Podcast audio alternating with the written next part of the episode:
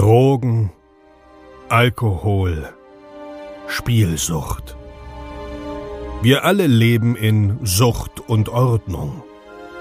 Dieser Podcast berichtet über Konsum und Süchte, ohne diese zu verurteilen oder zu verherrlichen. Herzlich willkommen bei Sucht und Ordnung. Einen wunderschönen guten Tag und herzlich willkommen zu einer neuen Episode Sucht und Ordnung. Und du denkst jetzt gerade so, hä? Schon wieder eine Episode? Was ist denn los mit dem Roman, Alter? Hey, es ist Weihnachten und da hauen wir einfach mal noch eine dritte Episode raus. Zumal das Ding hier wirklich was Besonderes ist. Eine Kooperationsepisode mit Dirk Kratz, Dr. Dirk Kratz und Marc Hasselbach vom Podcast Freiheit ohne Druck. Ähm, es ist im Groben und Ganzen der Zusammenschnitt des Lives, was auf dem äh, auf der Facebook-Seite von den beiden stattgefunden hat am boah, was waren das? Ich glaube, einen Abend vor Heiligabend oder zwei Tage vor Heiligabend. Und äh, wir haben eine Kooperation am Stissel und deswegen gibt es die Episode jetzt auch hier zu hören. Für alle, die es verpasst haben. Ich wünsche dir ganz viel Spaß, noch einen schönen Rest zweiten Weihnachtsfeiertag und eine stressfreie Woche bis zu Silvester. Ja, halli, hallo zusammen. Äh, herzlich willkommen bei uns im Livestream. Äh, wir, ha wir haben heute ja, mehr oder weniger spontan einen Livestream gemacht, ein kleines Weihnachtsspecial und äh, bei mir und bei Marc, hallo Marc äh, von Freiheit ohne Druck, ist der Roman von Hi Dirk, hi Marc. ja, also heute eine kleine Kooperationsfolge zwischen Freiheit ohne Druck und äh, Sucht und Ordnung. Und wir wollen heute zusammen einerseits über das anstehende Weihnachtsfest sprechen und einen kleinen Rückblick wagen äh, zum letzten Jahr, was da so alles passiert ist einerseits äh, natürlich ähm, ja in der Suchthilfe allgemein, aber auch speziell für suchterfahrene Menschen. Was hat sich in der Szene getan? Was hat sich auch speziell natürlich auch bei, bei uns so getan in den einzelnen ja, Podcasts äh, oder auch, ja, ich sage mal so, in der digitalen Szene, Suchthilfe-Szene, wie auch immer. Und dann abschließend wollen wir einen euch mitnehmen und einen kleinen Ausblick wagen auf 2021. Also eine ganze Menge haben wir vor. Und äh, ja, und freuen uns natürlich auch über eure Kommentare, wenn ihr hier zuschaut. Äh, wir sind live bei Digitale Soziale Arbeit auf YouTube. Wir sind äh, auch bei Digitale Soziale Arbeit auf Twitter und wir sind auf Facebook bei uns im Kanal Freiheit ohne Druck. Und wenn ihr das jetzt hört, äh, später äh, als Podcast, dann kann es sein, äh, also dann hört ihr uns sicherlich entweder bei Freiheit ohne Druck beim Sucht und Ordnung Podcast. Danke für die Anmoderation, genau. Dirk. Ja. Hallo, liebe Hörerinnen und Hörer. So. Ja, ihr Lieben, äh, wie geht's euch erstmal so in die Runde gefragt? Also ich bin platt, wenn ich es ganz ehrlich sagen kann. Äh, also ich bin, mich hat dieses Jahr echt geschafft. Und so jetzt auch zwei Tage vor Weihnachten. Äh, ich merke, bei mir ist vollkommen, also ich sage das fast jedes Jahr, aber dieses Jahr ist wirklich äh, echt die Luft raus. Also das merke ich. Das Jahr war sowas von heftig, habe ich echt selten erlebt. Ähm, so viel, äh, so viel Unterschiedliches. Ähm, und ja, so geht es mir gerade. Ich bin echt ausgelutscht. Okay. Ich muss sagen, mir geht's eigentlich ganz gut. Ja, das ist, äh, ich muss immer ein bisschen aufpassen. Die Frage ist eine der schwersten Fragen, die man stellen kann. Wie geht's dir? ähm, tatsächlich äh, bin ich vom Jahr komplett überwältigt, bin auch ein bisschen fertig mit der Welt, weil es war ein sehr anstrengendes Jahr. Ähm, jetzt zum Ende hin nochmal mit einer mit einer Woche Fasten und ähm, jetzt bin ich aber tatsächlich so ein bisschen durch mit dem Jahr. Gibt nur noch die Instagram-Posts und der Rest ist dann wirklich chillen. Ähm, mal so eine Woche äh, zur Ruhe kommen. Ja. Stimmt, du hast, du hast gefastet, habe ich gesehen in deinen, deinen Stories. Äh, Und wie, wie, da geht es dir jetzt auch ganz gut. Wie, also alles, also fühlst du dich jetzt fitter oder irgendwie jetzt? Äh, tatsächlich ja. Also ähm, das ist das zweite Mal dieses Jahr, dass ich das Heilfasten gemacht habe. Überhaupt das zweite Mal in meinem Leben, dass ich Heilfasten gemacht habe. Wir wollen das jetzt jedes halbe Jahr machen. Und es tut tatsächlich sehr, sehr gut. Der erste und der zweite Tag ist ein bisschen schwer. Und ab Tag drei hat sich der Körper daran gewöhnt. Du musst halt nur ausreichend trinken. Ähm, und zwar Wasser am besten, Tee und morgens vielleicht einen Saft und abends. Und dann läuft das. Und es ist tatsächlich unglaublich, wie viel Energiereserven wir haben, auf die wir zurückgreifen können. Ich finde das faszinierend und aus dem Grund mache ich das, aber auch, weil es natürlich sehr gesund für den Darm ist. Mhm. Geil. Okay. Cool. Ja, also ich, ich, ich kann ein kleines Sharing geben, an, an vor allem an dich, Marc. Ähm, also ich bin auch ziemlich fertig. Ich habe jetzt heute, ähm, heute habe ich jetzt tatsächlich meinen, meinen Schreibtisch endlich verlassen. Also ich verziehe mich jetzt in Urlaub bis Anfang äh, Januar und äh, war schon, ich sag mal, gestern und auch heute richtig grumpy drauf, wenn jetzt irgendjemand noch bei mir ins Büro wollte und natürlich irgendwelche Mitarbeiterinnen und Mitarbeiter irgendwas noch auch zu Ende bringen wollten und so. Und ich habe gesagt, nein, hier ist Ende Gelände, ich mache jetzt gar nichts mehr. Ist jetzt ganz mhm. nett, ähm, dass da jetzt noch Sachen zu Ende oder ich noch irgendwo rein muss oder irgendwas noch mal entscheiden muss. Ich meine, alles im nächsten Jahr. Also aber hat sich dann eingependelt. Also da habe ich mich dann noch irgendwann in Ruhe gelassen. Aber da habe ich auch gemerkt, okay, also das Maß ist irgendwie voll. Also mhm. ich, ja, ähm, habe jetzt heute noch Sachen gemacht, die ich jetzt seit, ich glaube, über ein halbes Jahr oder noch länger vor mir herschiebe. Immer so eine Terminerinnerung und immer für die Woche, für Woche, für Woche, weil es einfach mhm. nie Priorität hat. Und ähm, ja. Naja, bin mal gespannt, in, äh, äh, ob ich jetzt in so eine Art Loch falle. Aber das ist ja auch so eine Situation, ne? Dann man ist, arbeitet eigentlich ackert die ganze Zeit durch in einer tierischen Anspannung, äh, muss also so war es jetzt die letzten Monate. Also jetzt gerade der November war so verdichtet, äh, wieder mit dem mhm. Lockdown zu Hause, gerade gerade dieses mobile Arbeiten. Ich weiß gar nicht, da können wir ja gleich mal drüber reden, aber ähm, ich weiß gar nicht, ob es Fluch oder Segen ist, weil ich habe das Gefühl gehabt, ähm, jetzt so viel mobiles Arbeiten, was dieses Jahr eingerichtet wurde. Äh, ich habe ich hab teilweise doppelt irgendwie gearbeitet, am Telefon da und da und da. Irrsinn, was das für eine Arbeitsverdichtung gab. Und deswegen, glaube ich, bin ich jetzt auch so total, total fertig. Also ich bin, brauche jetzt auch tatsächlich wirklich runterfahren und jetzt wirklich gar nichts mehr machen. Zocken. Drücke ich dir mal die Daumen, dass du nicht krank wirst, ne? Das ist ja so ein Phänomen. Wenn man, wenn man zur Ruhe kommt, bleibt direkt krank. Sag nicht sowas. Ja? Nein, nein, nein, ich will den, den Teufel nicht an die Wand malen.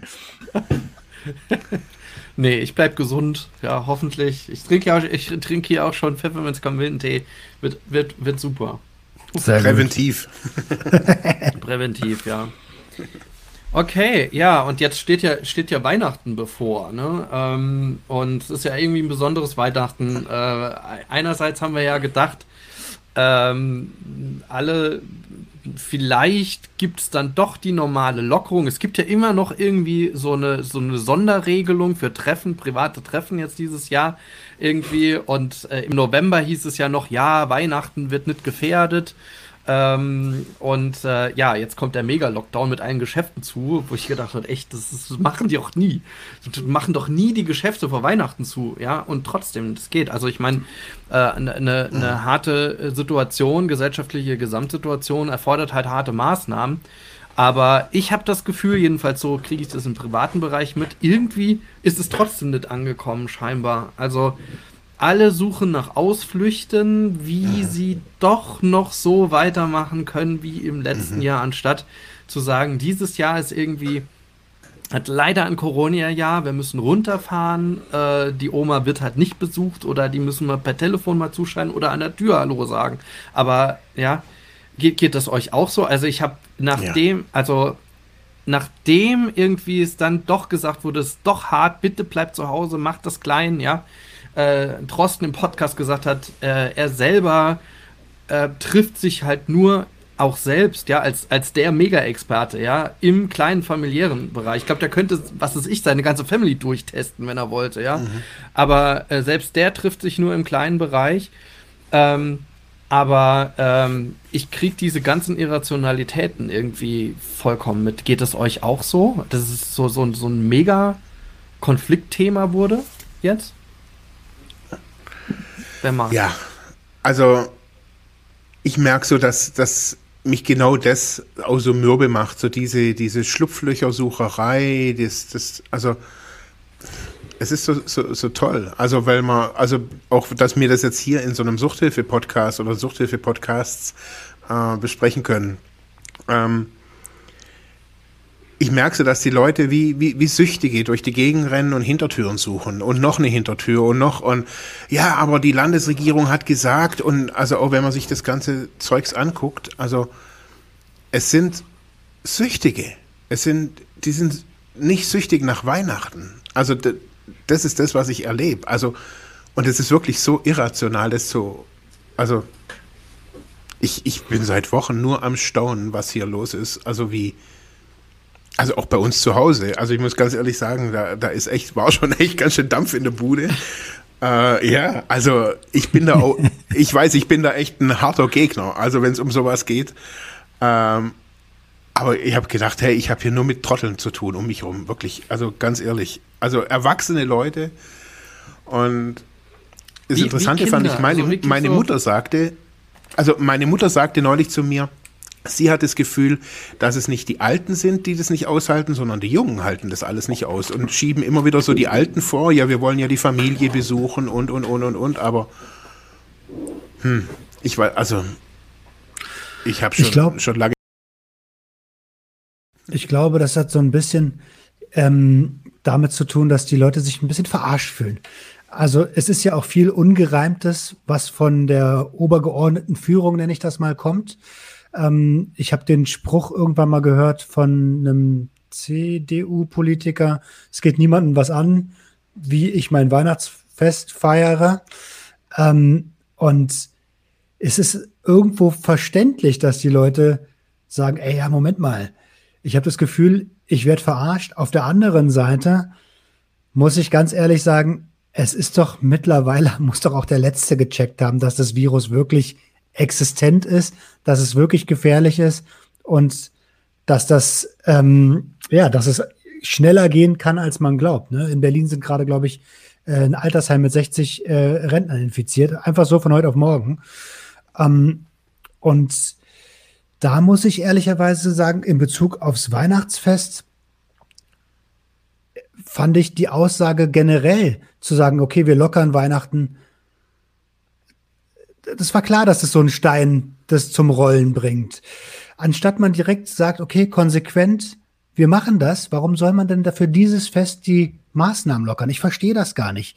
Ähm, macht man doch fürs Zuckerfest auch nicht. Das ist genauso ein religiöses Fest. Äh, totaler Blödsinn. Einfach nur selbst herbeigeführte Schwierigkeiten.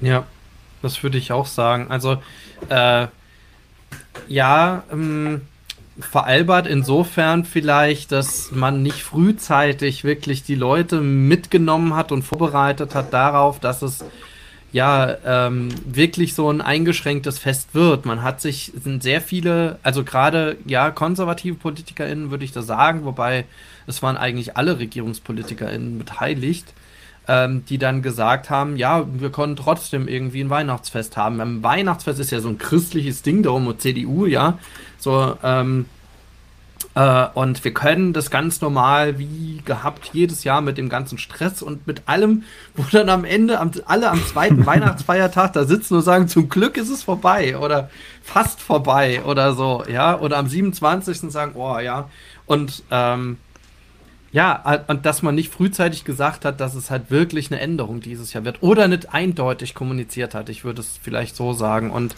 das haben tatsächlich, das, das ist äh, Corona-Kommunikation, Länder, die Länderchefinnen und Chefs und äh, ja, auch die Bundesregierung gewesen. Ne?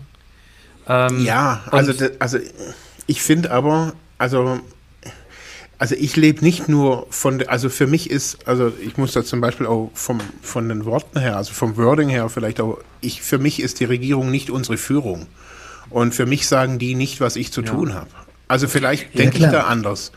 Ja, aber alle warten immer, dass die Merkel oder also irgendwas erzählt oder dass irgendwer irgendein Länderchef irgendwas entscheidet. Also mich interessiert das schon das ganze Jahr nicht. Also wenn ich, wenn ich aufmerksam mir das alles angucke, dann muss ich und meinen Menschenverstand einschalte und einigermaßen wissenschaftsaffin bin, also ich muss ja nicht mal eine wissenschaftliche Hausarbeit geschrieben haben, aber nur ein bisschen klar rational denken, dann, also das ist für mich das Argument, hey, wenn ich, wenn die ganze Welt hier gerade am Abdrehen ist, dann feiere ich doch nicht irgendwie komisches Weihnachten. Also ja. dann also was ist das für ein Stuss? Also auch die ganzen Jahre sehe ich Leute an Weihnachten, die, die 90 Prozent von dieser gemeinsamen Zeit am Handy sitzen, äh, die sich Bullshit schenken als Erwachsene. Und das ist das, worüber wir jetzt eigentlich reden. Also das, also fehlende Konsumkompetenz auf allen Ebenen. ja. Also ja, stimmt, ich sehe ja. Äh, für mich ist das echt schrecklich. Also, weißt du, also zum Beispiel, wir, machen, wir haben uns jetzt entschieden, wir, wir feiern es als Familie zusammen. Wir sind zu dritt, also unsere, to also äh, unsere Tochter, meine Frau und ich. Und es gab auch Diskussionen mit der Familie. Und ich habe gesagt, hey, also das ist doch wirklich Bullshit. Und jetzt haben sich da auch alle irgendwie dazu entschieden, okay, wir trennen das und so weiter, jeder feiert so für sich. Und trotzdem kann man jetzt, so das ist jetzt so meine Idee gewesen, man könnte jetzt eine, eine Videokonferenz voneinander, miteinander starten. Also keine Ahnung, das ist jetzt vielleicht nicht so das, das Wahnsinns-Action-Programm, aber für meine Mutter und äh, für, für, meine, für, meine, für meine Schwiegerleute und so weiter. Also meine Schwester ein kurzer, einstündiger Zoom-Call oder was auch immer für ein Call. Ähm, meine Mutter kann skypen, das haben wir schon rausgefunden. Also das ist schon irgendwie alles möglich. Das kann man heutzutage sogar an großen Smart TV streamen und dann hat man es in groß. Also bei uns, wir probieren es jetzt auf jeden Fall, so vier Familien zusammen, einen großen äh, Stream da für uns selber zu machen. Und es ist halt was anderes, klar. Und es ist nicht so wie früher, aber das ganze Jahr war, glaube ich, nicht so wie früher. Also. Ja, ich bin da absolut Ihr bei merkt, dir. ich bin ganz schön aufgebracht. Ja, die Thematik hängt einem auch irgendwann zum Hals raus, egal ob Weihnachten ist oder nicht, ne? Ähm, beziehungsweise der Umgang mit, mit dem Virus. Äh, in Berlin, wenn ich da, ich, ich meide ja schon wirklich alles, ich bin ja Risikopatient, ich bin ja Asthmatiker.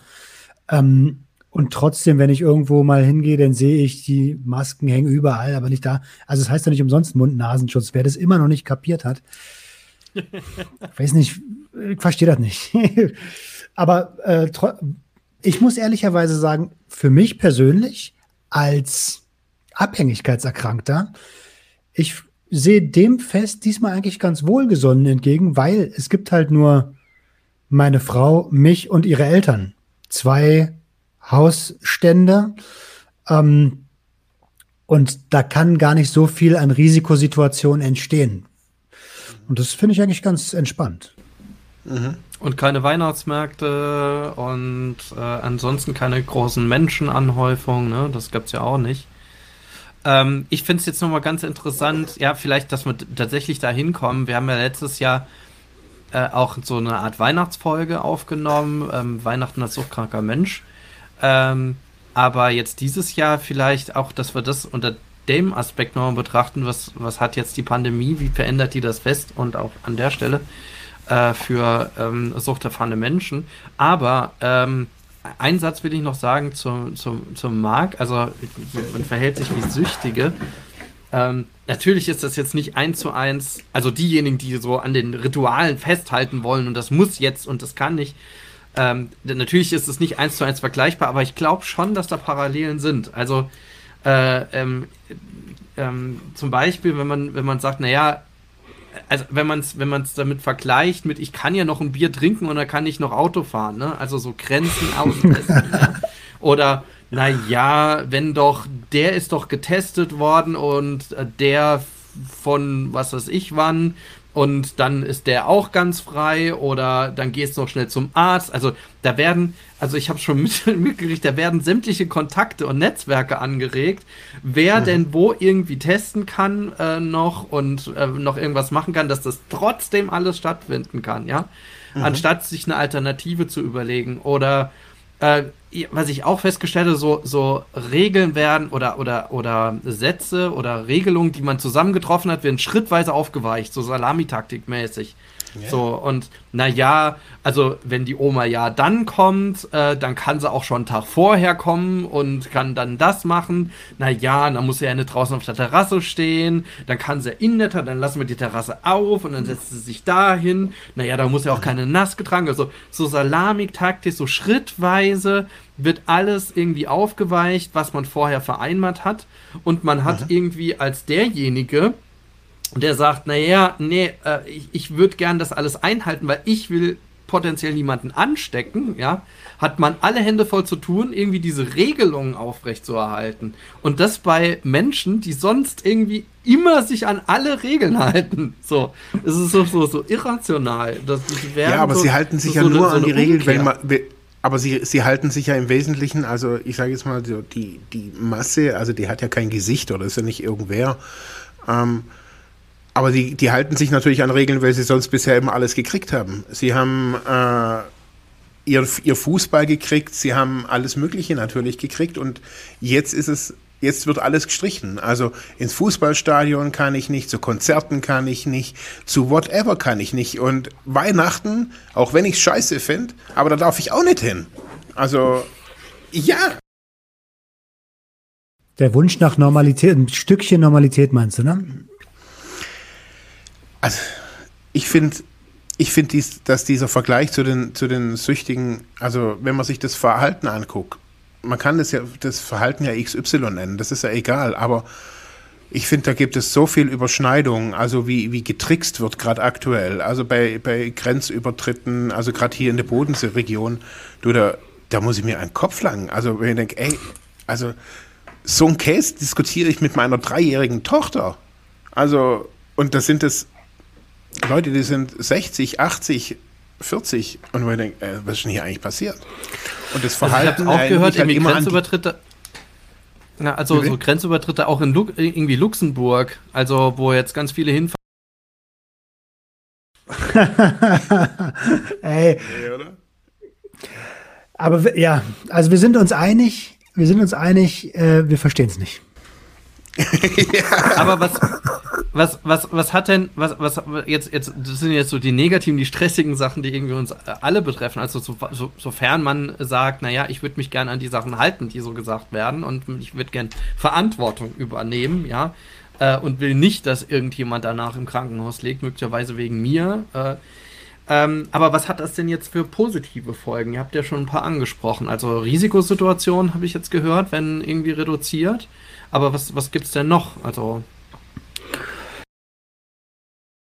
Du meinst, welche positiven Folgen das Weihnachten in der Pandemie hat? Genau, also mhm. eben ging es ja schon los, also Roman hast du ja schon gesagt, also die, dass, ähm, dass es auch für gerade für, für suchterfahrene Menschen oder suchterkrankte Menschen auch ähm, ja jetzt durch die Pandemie positive Effekte hat auf das Weihnachten, das so zu feiern.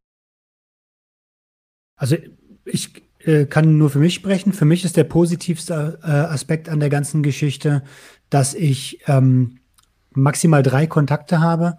Und wenn ich da ein bisschen, ähm, naja, ich will nicht sagen einwirke, aber da nimmt man schon noch ein bisschen mehr Rücksicht aufeinander und äh, trinkt vielleicht solidarisch ein bisschen weniger, äh, weil man weiß, dass ein Abhängigkeitserkrankter am Tisch sitzt, ähm, als wenn da zehn Leute sitzen. Dann schaukelt sich das schnell hoch und äh, dann kriegt man vielleicht sogar noch was angeboten, weil die Leute das vergessen. Ähm, wie kann man sowas vergessen? Das ist genau so ein Ding, ne? Ähm, aber aber da, da, die, die, Legitime, die Legitimierung ist dann ganz, ganz schnell da. Und ich finde das extrem positiv, dass das diesmal einfach nicht möglich ist. Den zweiten Weihnachtsfeiertag verbringe ich mit meiner Frau ganz alleine zu Hause. Da passiert gar nichts. Ähm, mega. cool. Das also ich glaube, dazu ist auch gerade so eine Chance, oder? Also so, dass es, ähm, dass es mal einfach so ein bisschen ruhiger ist. Also in dieser ganzen hektischen Welt jetzt auch, also wir haben es ja gerade beide aus, oder eigentlich jedem ist gerade irgendwie anstrengend dieses, dieses Jahr, also um diese Zeit. Ähm, und ich glaube, so mal ein anderes Weihnachten feiern, vielleicht muss man ein bisschen kreativer werden. Also wir merken das ja auch, also wir schenken uns nichts. Also was sollen wir jetzt unsere dreijährige Tochter 20 Geschenke schenken, bloß damit viel unterm Baum liegt? Nee, da muss man halt kreativ sein und halt, dann geht es halt nicht um Geschenke, sondern dann macht man halt irgendwas anderes. Und also jetzt letztes Jahr zum Beispiel, da waren wir in Florida an Weihnachten, äh, da gab es keinen Schnee und gar nichts und keinen Baum und whatever. Dann haben wir noch da irgendwie für drei Dollar irgendwie da so einen Plastikbaum organisiert und haben aber, ja, aber das Coole war, wir sind mit unserer Tochter ähm, an so einen leuchtenden Schneemann abends gelaufen. Und zwar hatte ich das, diese Idee von der Therapie, die ich vor 20 Jahren, die, die Drogentherapie. Da sind wir in den Wald gelaufen an Heiligabend und haben Licht geholt. Also da hat so eine Bäuerin, hat da so eine Kerze hingestellt. Und wir sind gemeinsam die ganze Therapieeinrichtung, alle zusammen abends äh, um 18 Uhr in den Wald gelaufen, alle schweigend, schweigend hin und schweigend zurück. Durch den Wald, äh, 50 Leute ähm, und wieder zurück und dann haben wir mit 50 Leuten gemeinsam Weihnachten gefeiert. Und dieses Licht holen mit, also das Schweigen, das war so toll. Ähm, und das haben wir letztes Jahr mit unserer Tochter gemacht. Da sind wir einfach zu diesem Leuchtschneemann gelaufen in Florida und ich habe davor, habe ich so eine kleine Matruschka, die wir die, die sie vor der Abreise von unserer Nachbarin geschenkt gekriegt hat, die habe ich davor neben diesen, neben diesen Schneemann gestellt. Und da sind wir hingelaufen und sie, oh, äh, und das zu sehen, habe ich gedacht, hey, das ist Weihnachten. Und die, ja, also so, also und sowas überlegen wir uns jetzt dieses Jahr halt auch. Also, dass wir sagen, okay, es ist keiner da und jetzt feiern wir so und äh, das ist ein guter Aspekt, dass die Kreativität ähm, erzwungen wird. Ja. ja. Also ich freue mich jetzt schon drauf. Ich hab, konnte, konnte meine, meine Mutter überreden, äh, dass wir jetzt äh, kein großes äh, Essen und so weiter machen. Ich glaube, das ist auch für alle Seiten einfach auch weniger Arbeit, ja. Also, dass man einfach auch nicht jetzt, also es ist natürlich immer schön, wenn man wunderbar was auftischen kann und macht sich da extrem Stress und so weiter, aber am Ende, also für alle, die dann irgendwie kochen, machen der Kochen ja irgendwas Besonderes, manchmal vielleicht sogar das erste Mal und dann wird's nichts, ja, das ist ja ewig Stress und dann sitzen alle am Tisch und denken, naja gut, irgendwie, ich muss danach dann doch noch irgendwo in Imbiss fahren. nee, aber dieses Mal finde ich, ich, ich freue mich da richtig drauf. Wir machen so einen kleinen Weihnachtsmarkt light, ja. Also jetzt haben wir jetzt keinen riesen Garten oder so als bei meiner Mutter. Die wohnt dann auch in einer, so in einer Mietwohnung mit so einem Minigarten irgendwie nebendran. Und, mhm. äh, und da stellen wir jetzt draußen so ein Waffeleisen hin. Dann gibt es irgendwie Waffeln und, und cool. ähm, alkoholfreien Glühwein, weil ich muss danach ja noch fahren und so. Und äh, ja, generell ist das ja auch, auch super, weil äh, also man, man muss jetzt aufgrund dann auch so viele fahren, darauf verzichten, weniger Alkohol mhm. irgendwie auf dem Tisch stehen zu haben, auch äh, hoffentlich, ja, nicht dann mhm. trotzdem fahren, aber ähm, ja, und da freue ich mich jetzt drauf, also wirklich so einen kleinen privaten Weihnachtsmarkt so. Das wird cool. schön. ja, und das, das ist, denke ich auch, das ist so, äh, Kreativität ist einfach gefragt. Und das heißt ja nicht, dass jetzt dann die Liebe und Wertschätzung einfach weniger wird, nur weil man irgendwie. Darum geht es ja eigentlich im Grunde genommen auch. Ne? Also, wir haben ja ähm, das, wofür Weihnachten steht, komplett missbraucht als, als Industrie, also als, als, als, äh, als Geschäfts-, zwar als Marketingland, ja. Ähm, vielleicht wird es mal ein richtiges Weihnachten. Wer weiß. Ja, finde ich echt schön, ja. Und auch, dass man jetzt nicht so viel einkaufen konnte. Wobei, vielleicht muss man jetzt mal sagen, der Versand, der Versand ist ja am Boom, ja, das äh, sollte ja eigentlich auch nicht sein. Aber ich glaube, dass das an sich, glaube ich, heutzutage jetzt unabhängig von Sucht, ich glaube, dass das schwierig ist. Also bei diesem ganzen Konsum sein eigenes Weihnachten da zu finden. Also und aber auch irgendwie, wenn man drauf steht, ist auch irgendwie mit christlich, äh, mit christlichen Einflüssen, also zu sagen, hey, wie kann ich denn, unabhängig jetzt auch von Corona, wie, wie kann ich, wie will ich Weihnachten denn jetzt neu feiern? Und das ist, finde ich, bei ganz vielen jetzt so eine Diskussion angeregt, wo es um die Eltern geht, wo viele merken, hey, wir sind hier eigentlich auch noch so einer, so einem komischen Ritual danach gerannt, äh, ja, wo, wir sind einfach keine Kinder mehr. Also so haben, das höre ich immer wieder. Also wo, wo die Eltern sagen, hey, äh, du, ich kann auch abends Fernsehen gucken, kein Problem. Also ich habe mit Weihnachten eh nichts am Hut. und das auf einen Schlag, irgendwie habe ich so gemerkt, dass eins, eins bis drei dann abends. Ja, und aber alle, weißt du, irgendwie jahrelang pflegt man da irgendwie so ein Ritual und keiner weder glaubt irgendwer dran, äh, noch findet es irgendjemand, irgendwer cool. Und jetzt ist so, platzt bei manchen so ein bisschen so.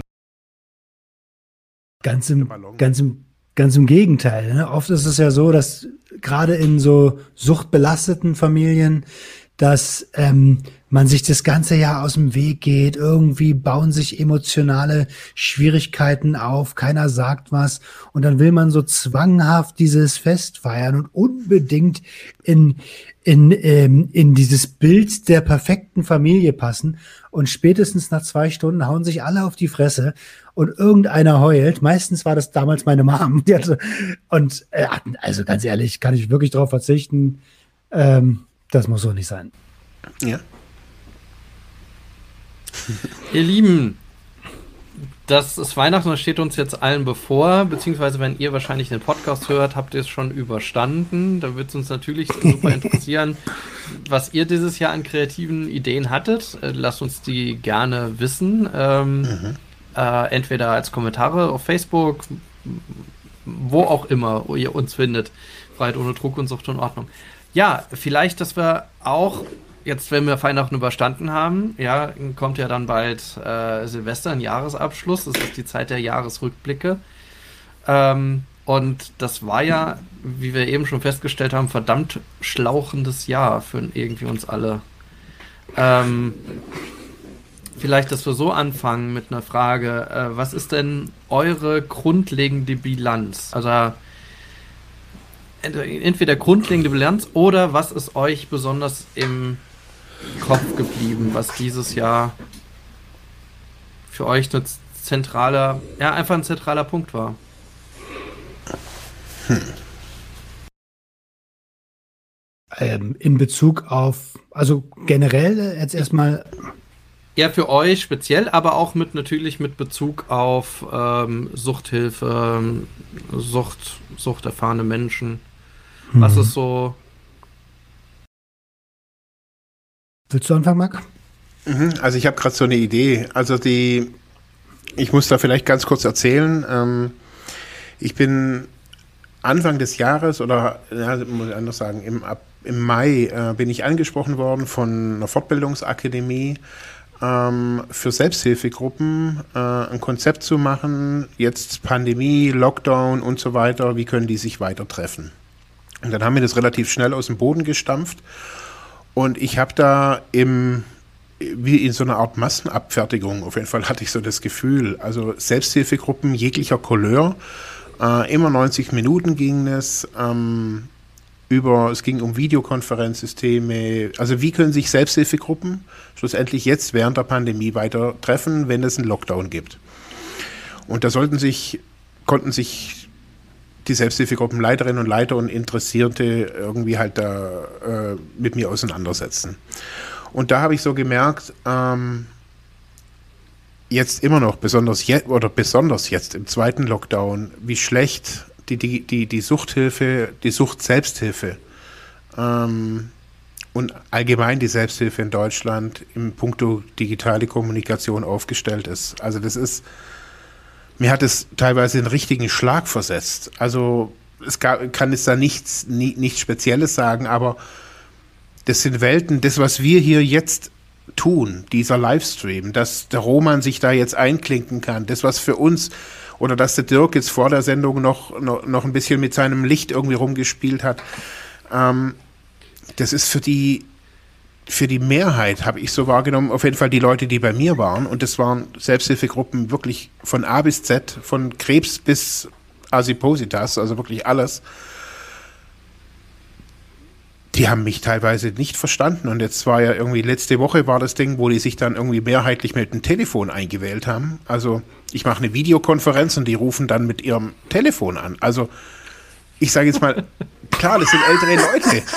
Weißt du, und ich stehe da und denke mir, äh, weißt, ich habe hier eine PowerPoint, weißt du, und, und will mit denen kommunizieren und, und denen was zeigen und ich denke, oh ja, jetzt weiß ich gar nicht, ob ich hier die Null drücken muss und ich denke mir, oh mein Gott. Warum ähm, nicht mit Wählscheibe noch am, am, am Telefontisch ja.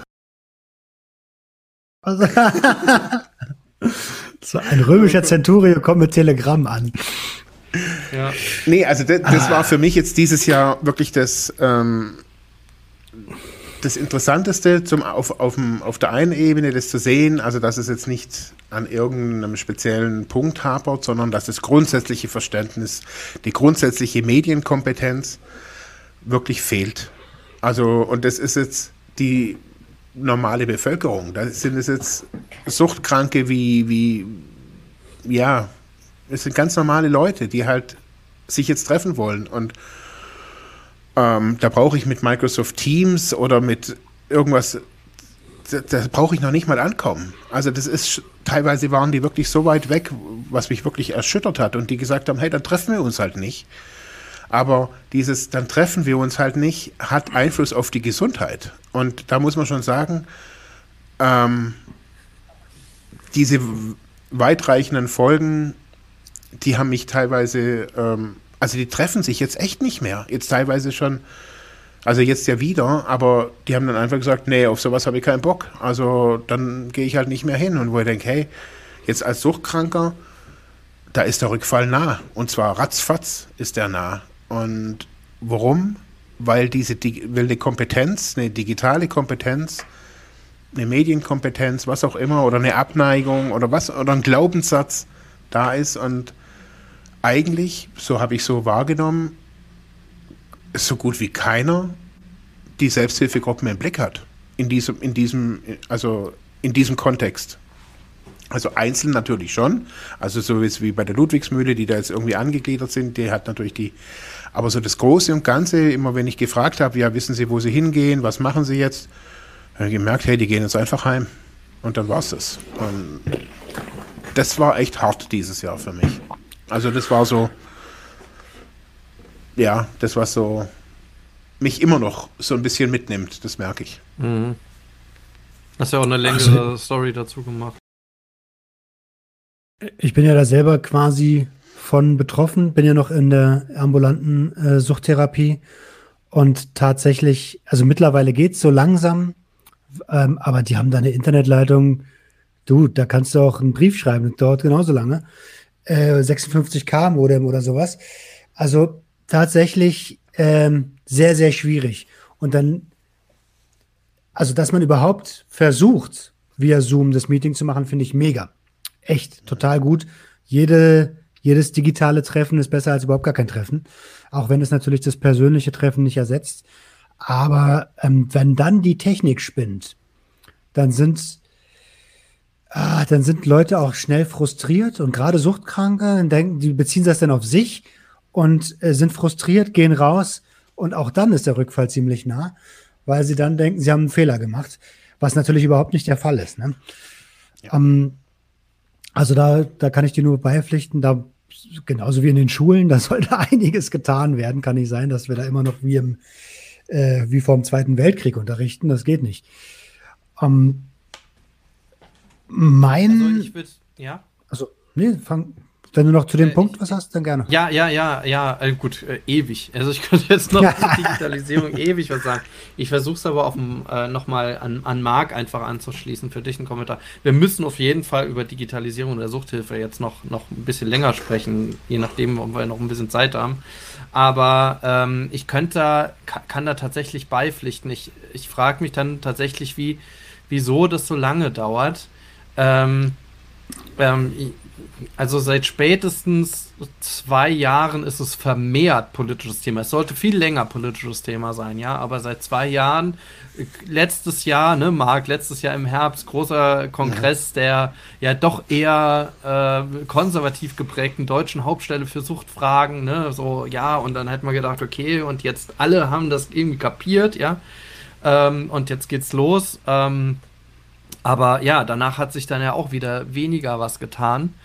Äh, mhm. Und dann äh, jetzt der große Schlag dann durch äh, die Pandemie, dass man sich einfach nicht mehr treffen kann und man zum Glück diese Ausweichbewegung erstmal hatte. Ja, wir haben irgendwie die noch, noch mal digitale Tools. Wie gehen wir da vor? Was, was tun wir? Wie, was lassen wir? Erstmal alles dicht gemacht, dann schrittweise aufgemacht. Ähm, äh, ja, und äh, ich glaube, wie wir, wie jeder andere Träger auch, also wir als Therapieverbund Ludwigsmühle, haben natürlich nach Lösungen gesucht. Wir hatten zuerst dieses Elfi-Programm, also Elfi-Video-Tool-System, ähm, da das auch in Arztpraxen verwendet wird. Jetzt mittlerweile ein Jitsi-Server, der allerdings auch nicht nicht immer stabil ist, das ist halt einfach die Sache, ne? Dann irgendwann äh, hängt es halt an der Infrastruktur. Äh, mittlerweile haben wir Wire als Messenger-Dienst, den wir einsetzen. Die, das, also die, die, die Sachen sind da, ne? Da haben wir relativ schnell durchentschieden, mhm. haben das eingerichtet. Aber dann brauche ich ja nochmal Fachkräfte, die es dann auch durchführen, ne? Die dann skapieren, okay, ja, ähm, ich setze das ein und ich habe eine Idee, wie ich das in meine Wohngruppe bringen kann oder wie ich das in meiner Beratungsstelle einsetzen kann und und und. Da gibt es einige, die, die machen das, aber das ist nicht die Mehrheit, muss ich einfach sagen, ja. Mhm. Obwohl wir ja letztes Jahr haben wir äh, beim Träger äh, Digitalisierungsprojekt auch mit durchgeführt, äh, auch Unternehmenswert Mensch Plus gefördert, also wo dann auch Coaches von außen kamen und wir sowas wie eine digitale Agenda entwickelt haben. Und äh, man dann gemerkt hat, na ja, einige Mitarbeiter kann man mitnehmen oder Mitarbeiterinnen kann man mitnehmen, andere irgendwie scheinbar nicht so oder die brauchen halt noch ein bisschen länger. Und jetzt hatte ich dann das Gefühl, diejenigen, die sich dann eingestellt hatten, die waren super schnell drin. Ähm, jetzt auch in der Pandemie, die konnten alles super schnell umsetzen. Die hatten dann auch richtig Spaß dabei, mit denen kann man dann richtig gut arbeiten. Die anderen haben sich dann gesagt, okay, jetzt muss ich es irgendwie, haben sich so langsam rangetastet. Und als es dann im Sommer besser wurde, ging es auf einmal darum, naja, wann machen wir unser Wartezimmer wieder auf, wann geht das wieder los, dann ist alles das, was man vorher aufgebaut hatte, Telefonberatung, Onlineberatung und so weiter, wurde zurückgefahren, weil jetzt kann man sich ja wieder treffen. So, ja. also wieder so ein Fallback und das würde genauso zu dem passen, was du gesagt hast, Marc, ne? Man macht ganz viel, man macht wirklich Workshops, man versucht die Leute mitzunehmen, und, äh, und dann gibt es dann irgendwie dieser Punkt, der dann dafür sorgt, nee, also in meiner Entscheidung als, als Mensch, als Mitarbeiterin oder als wer auch immer Teilnehmer in der, in der Selbsthilfegruppe, jetzt hm, mache ich dann doch nicht mehr mit. Also es gibt dann, man, man fällt einfach wieder zurück auf, auf das bisherige Verhalten und ähm, anstatt alternative kreative neue Lösungsmöglichkeiten irgendwie anzugehen, ja. Mhm. Obwohl einfach der, der Problemdruck ja da ist. Also das, das hat nämlich auf jeden Fall, also da, das kann ich dir, kann ich teilen. Also ich, ich sehe auch da die Frustration und hoffe einfach dann im nächsten Jahr, dass, dass wir da einfach weitaus besser werden, ja, insgesamt, ja. Und jetzt habe ich noch nicht über das Projekt Digital ähm, ich würde vielleicht einen, einen, positiven Eindruck für 2020, ja, den ich, den ich gewonnen habe, ähm, mitteilen. Und zwar äh, bin halt selber viel im Social Media Bereich unterwegs, gerade Instagram. Und ich habe das Gefühl, dass die ganze Thematik, die ganze Suchtthematik ähm, deutlich mehr in die Mitte gerückt wird. Ähm, jedenfalls Vielleicht lebe ich auch nur in meiner kleinen Bubble und habe da das Gefühl so, aber ich habe das sehr, sehr stark das Gefühl, ähm, es sprießen neue äh, Seiten von Betroffenen oder ehemaligen Betroffenen aus dem Boden wie die Pilze, finde ich super gut, ohne das, also gar nicht abwertend gemeint, ganz im Gegenteil. Ähm, immer mehr Leute, die über ihre Problematik sprechen und ich finde es beeindruckend. Ähm, das ist ein Trend, der kann ruhig so weitergehen. ähm, je mehr wir darüber sprechen, je mehr wir über Problematiken generell sprechen, über Emotionen generell sprechen, desto besser kann das eigentlich nur sein. Und das ist mir sehr, sehr positiv dieses Jahr aufgefallen. Also gerade im, bei, gerade bei Instagram, gerade im Social Media. Wie seht ihr das? Absolut. Absolut kann ich, kann ich eigentlich nur, nur, nur teilen. Also ähm, ich, also bei uns war es ja so, dass ähm, wir erstmal mit Freiheit ohne Druck Instagram gar nicht so stark auf dem Schirm hatten am Anfang. Ne? Wir haben gesagt, wir machen so unsere Facebook-Landing-Page und, und Insta, mh, hm, na mal gucken wir, machen wir ab und zu mal. Aber jetzt wird es ja immer mehr zu einem ja, zentralen Kanal und gerade durch die Vernetzung, ähm, äh, die, die auch, äh, ja, auch, auch uns dann auch mitgenommen hat, ne? so schrittweise. Und ähm, also ich finde es auch, was, was, was ich wahrnehme, ist ähm, viele Menschen, die über ihre Suchtgeschichte, ihre Suchterfahrung, ja, ähm, einfach ehrlich, einfach posten, ja, und das nicht glorifizieren. Also das meint ja jetzt nicht, dass es jetzt äh, tausende Open-Mind-Kanäle gibt, ja, sondern, mhm. ähm, sondern dass hier wirklich Menschen über ihre Erfahrung, ihre Geschichte ähm, und auch wie sie damit im Moment umgehen, äh, posten und das finde ich echt, echt super. Und, und, daraus eine Vernetzung machen. Ja, und daraus, dass dann nicht alleine bleiben, sondern im Netz einfach, dass es einfach mehr werden und man zusammen sich engagiert. Das ja, so hat es ja auch bei, bei mir angefangen. Ne? Ich wurde inspiriert von Sick, kann ich ja ganz offen sagen. Der ist meiner Meinung nach da ein ziemlich großer Vorreiter. Und ähm, auch von ähm, Marcel vom Viertelkollektiv, Adriano. Wir haben uns äh, recht früh in diesem Jahr connected, sogar schon letztes Jahr. Und das ist genau das, was du meinst. Wir haben uns vernetzt und daraus ist ein ganz eigenes Projekt aus dem Boden gestampft worden, Junkies aus dem Web, was ich ja hier heute auch mitvertrete. Ähm, auch ein eigener Podcast, quasi die, die kleinste Selbsthilfegruppe der Welt zum mit reinhören. Ähm, und, und, da, und da passiert echt viel. Und wie gesagt, ich kann es, ich feiere das. Davon kann es gerne noch mehr geben. Und je mehr wir darüber reden, desto normaler wird es. Und irgendwann verstehen es auch die Alten. Mhm. Also ich glaube, was ich, was ich hier, also ich gucke mir die Kanäle ja auch immer wieder so an und was ich merke, so, dass ich mich freut, ist, dass die Leute den Mut haben. Also, dass es nicht um, um Drama geht, sondern um, um eine, ja, um eine Mitteilung. Also, für mich hat es immer was Künstlerisches, so dass die Leute das so, also Social Media verstehen und sagen, hey, ich habe hier ein Smartphone, ich kann hier auf Instagram meine Story posten. Und das muss jetzt nachher kein, kein Unternehmen oder ich mache das einfach für mich als Seelenhygiene. Und ähm, schlussendlich, wenn das viele machen und viele von unterschiedlichen Positionen, ist das, was ich gerade wirklich, also ich nehme es auch, wie der Dirk so auf Instagram war, also das ist, das ist Leben. Also das sind nicht mehr diese Broschüren und BZGA und was weiß ich was, sondern da ist Leben. Da berichten, ja, das ist, das ist, das ist aus der Szene in die Szene. Also so, so sehe ich das immer so. Ich finde das, ich das total cool. Passiert, passiert einiges, aber auch medial, ne? Wir hatten ja das, wir habt, habt ihr medial einiges wahrgenommen dieses Jahr? Also ich habe ein bisschen was gesehen. Ähm, hat, glaube ich, angefangen mit einem Arte-Bericht. Da ging es um, um den War on Drugs in, auf den Philippinen.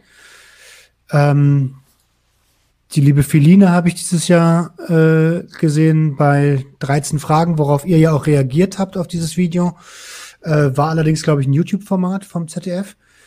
Ähm, Dominik Forster war, war bei irgendeinem Nachtcafé am Start. Also da passiert eine Menge. Zick, Nadira, ich waren beim, bei 1 Live bei WDR. Ähm, auch da habe ich das Gefühl, dass die, dass die größeren Medien sich so langsam mehr für die Thematik interessieren. Oder wie nehmt ihr das wahr? Ähm, ja, äh, es sind ja noch so kleinere Formate vielleicht, wo, wo ähm, ja, wo man wirklich, ich sag mal, eine andere, eine, eine andere Geschichtenkultur über Sucht einfach auch etablieren kann. Geschichtenkultur, warum? Also ich habe jetzt äh, seit, ja, ich sag mal seit vorletztem Jahr schon. Wir haben ja, wir haben ja äh, dankenswerterweise von der Herzenssache e.V. eine riesen äh, Unterstützung bekommen, also finanzielle Unterstützung zum Bau unseres äh, Neubau unseres Kinderhauses in der Villa Maria. Und in dem Zusammenhang, die Herzenssache e.V. ist ja äh, so ein Verein, also so ein, ein, ein Spendenverein, ähm, also ein, ein, gemeinnütziger, wie soll man das sagen, also ein Verein, der Spenden sammelt, ja immer jedes Jahr in Aktionen und die dann an äh, für Projekte und Initiativen für Kinder im Südwesten äh, verwendet. Ähm, und ist so eine Gemeinschaftsaktion von äh, SWR, Sandischer Rundfunk, Sparda-Bank. Und äh, dadurch entsteht natürlich auch eine große Medien- also so, also so eine mediale Aufmerksamkeit. Die berichten natürlich über ihre ganzen Projekte, die sie so fördern und so weiter. Und in dem Zusammenhang äh, gab es dann, dann mehrere Berichte schon über die Villa Maria. Das fand ich erstmal super, fand ich erstmal klasse. Da kamen dann immer wieder Kamerateams, es kamen immer wieder verschiedene Kamerateams und haben dann immer wieder ja so kurze, zwei, drei, vierminütige Videos aufgenommen über suchtbelastete Familien. Ähm, das, am Anfang fand ich das richtig mega, aber nach dem dritten, vierten Beitrag, ja, der immer in einer ähnlichen Richtung abgelaufen ist, ja. Also erstens eine, eine Familie, ähm, mit Kind natürlich, die musste auch natürlich berichten, äh, musste über sich berichten und dann am Ende auch so ein bisschen noch über die Einrichtung, wobei die fiel dann schon hinten runter. Aber man hat, ich würde sagen, man hat gar nicht wirklich erfahren, was passiert dort in der Einrichtung, sondern das ist so, es war am Ende das alte Modell, ähm, ähm, ja, das ist eine Suchtreha, äh, es ist so eine Blackbox, aber da geht jemand rein, der hat eine schlimme Geschichte, eine Drogengeschichte und ist jetzt geheilt, ist alles super. ähm, also ich will da jetzt gar nicht gar nichts dazu sagen, dass das waren alles super Filme, vor allem der letzte Film, den ich auch nochmal auf die Homepage genommen habe. Richtig, ein, ein tolles, engagiertes Team, die haben richtig ganz, ganz tolle Bilder gemacht. Und vor allem auch die, die Story und die Geschichte der, äh, von, von Valerie, die das da berichtet hat, wirklich, wirklich sehr, sehr toll. Ähm, aber ich würde mir wünschen, von medialer Aufmerksamkeit, weil das ist ja das Thema, wirklich hier, wie der Marc sagt, dass das Leben mehr in den Vordergrund gerät. Also, dass man nicht ständig irgendwie sagt, naja, jemand hat Drogen genommen, jetzt war das furchtbar, hat jetzt aufgehört, äh, ging in eine Spezialeinrichtung und jetzt wird alles klasse. Sondern dass man, dass man auch in der Gesamtbevölkerung versteht, was ist das für ein schwerer Prozess, das zu tun, wie unterschiedlich ist Suchterkrankung einfach, dass es nicht die Suchterkrankung ist, ja, und dass es nicht die illegalen Drogen sind, wenn man die nimmt, wird man süchtig und dann muss man in die Spezialeinrichtung, sondern dass man einfach versteht, was, was steckt hinter Sucht, was hin, steckt hinter Konsum von Substanzen, von, ja, Nicht-Substanzen, wann ist es eine Suchterkrankung, wann brauche ich Hilfe, wie hole ich mir Hilfe, äh, also, dass man, dass man, ähm, auch, und, oder vor allem als, als suchterfahrener Mensch, wie habe ich denn es geschafft, besser zu leben, mir ein, ein, anderes Leben vielleicht auch aufzubauen, vielleicht auch kein anderes Leben, einfach nur ein suchtfreies Leben. Also, wie sieht es da hinten aus, anstatt immer wieder die gleiche Story zu haben? So, das würde ich mhm. mir irgendwie ein bisschen mehr wünschen. Ja.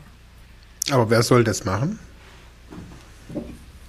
Also, so in deinem Wunsch ja, Redakteure, die, die, die, die, die nicht äh, halt Filme am, am, am Fließband produzieren. An, an einem Tag irgendwie vom Sender dorthin geschickt werden und einen 5 Minuten produzieren über was weiß ich, ein, was weiß ich, ein ganz tolles Ökoprojekt und dann am nächsten ja. Tag in die Einrichtung fahren und dort auch wieder eine betroffene Geschichte und dann wieder dahin fahren.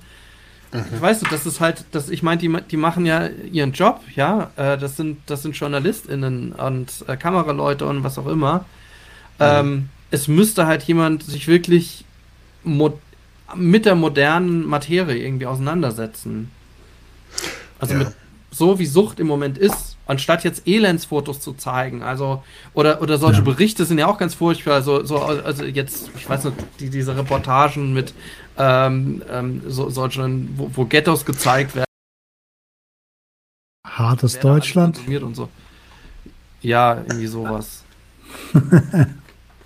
Aber ich glaube, dass ich glaube, dass ein großes Problem immer wieder halt auch ist, so in, in bei diesem ganzen, bei dieser ganzen Geschichte, ähm, um es noch kurz zu sagen, äh, ist, dass halt Sucht immer wieder auf Drogenkonsum, also auf das Drogennehmen äh, runter reduziert wird. Und wenn ich die Drogen nicht nehme, dann ist alles gut. Und so ist es ja nicht. Also, und ich glaube, wenn man da, keine Ahnung, also ich glaube, dass es, ich glaube, dass wir es machen müssen.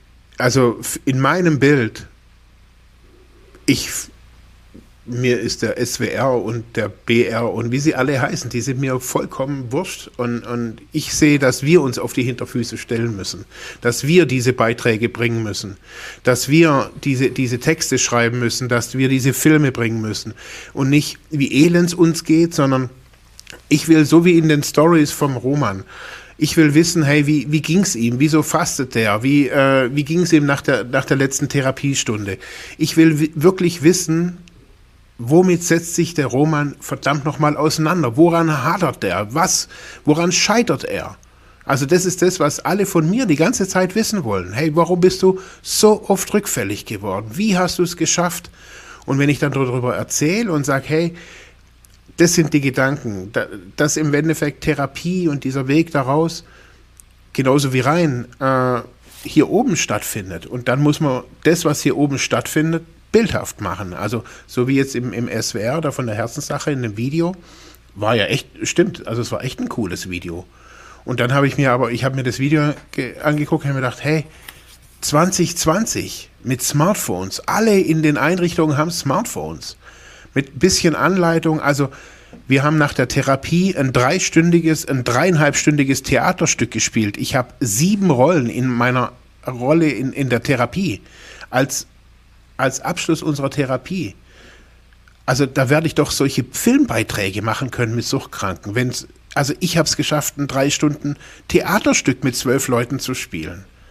Da muss es doch möglich sein, über so, also das, was das, was der Roman ja will, jetzt mal so, also das sich selbstständig machen, die, das ganze Ding quasi auch als eine Basis, also seine eigene Geschichte als Basis für eine für, für ein eigenes, also für ein finanziell freies Leben. Ähm, und da sehe ich, hey, da müssen wir, wir müssen es tun.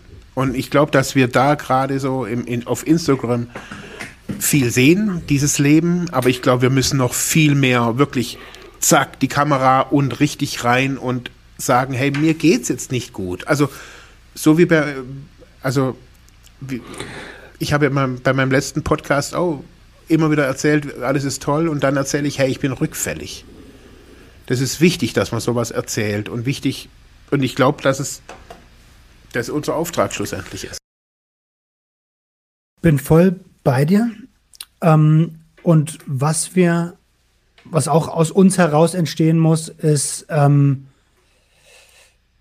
den Leuten, die reden wollen, die vielleicht sich nicht woanders hintrauen, auch eine Plattform zu geben. Ne? Das ist, ja.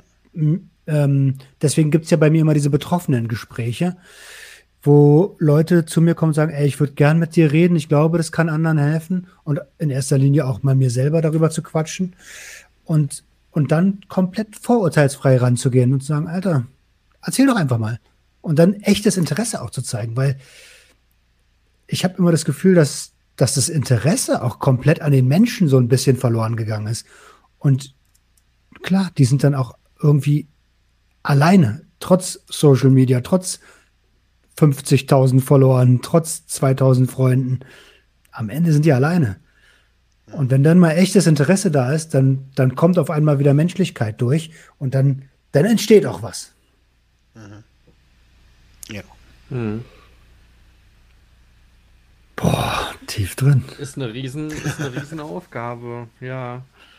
Ähm, ich würde an der Aber Stelle mal ganz kurz, uns gucken ja. ja. Leute zu. Wie seht ihr das denn? Schreibt das doch mal gerne in, die, in den Chat hier rein. Mhm. ja, finde ich auch ganz klasse.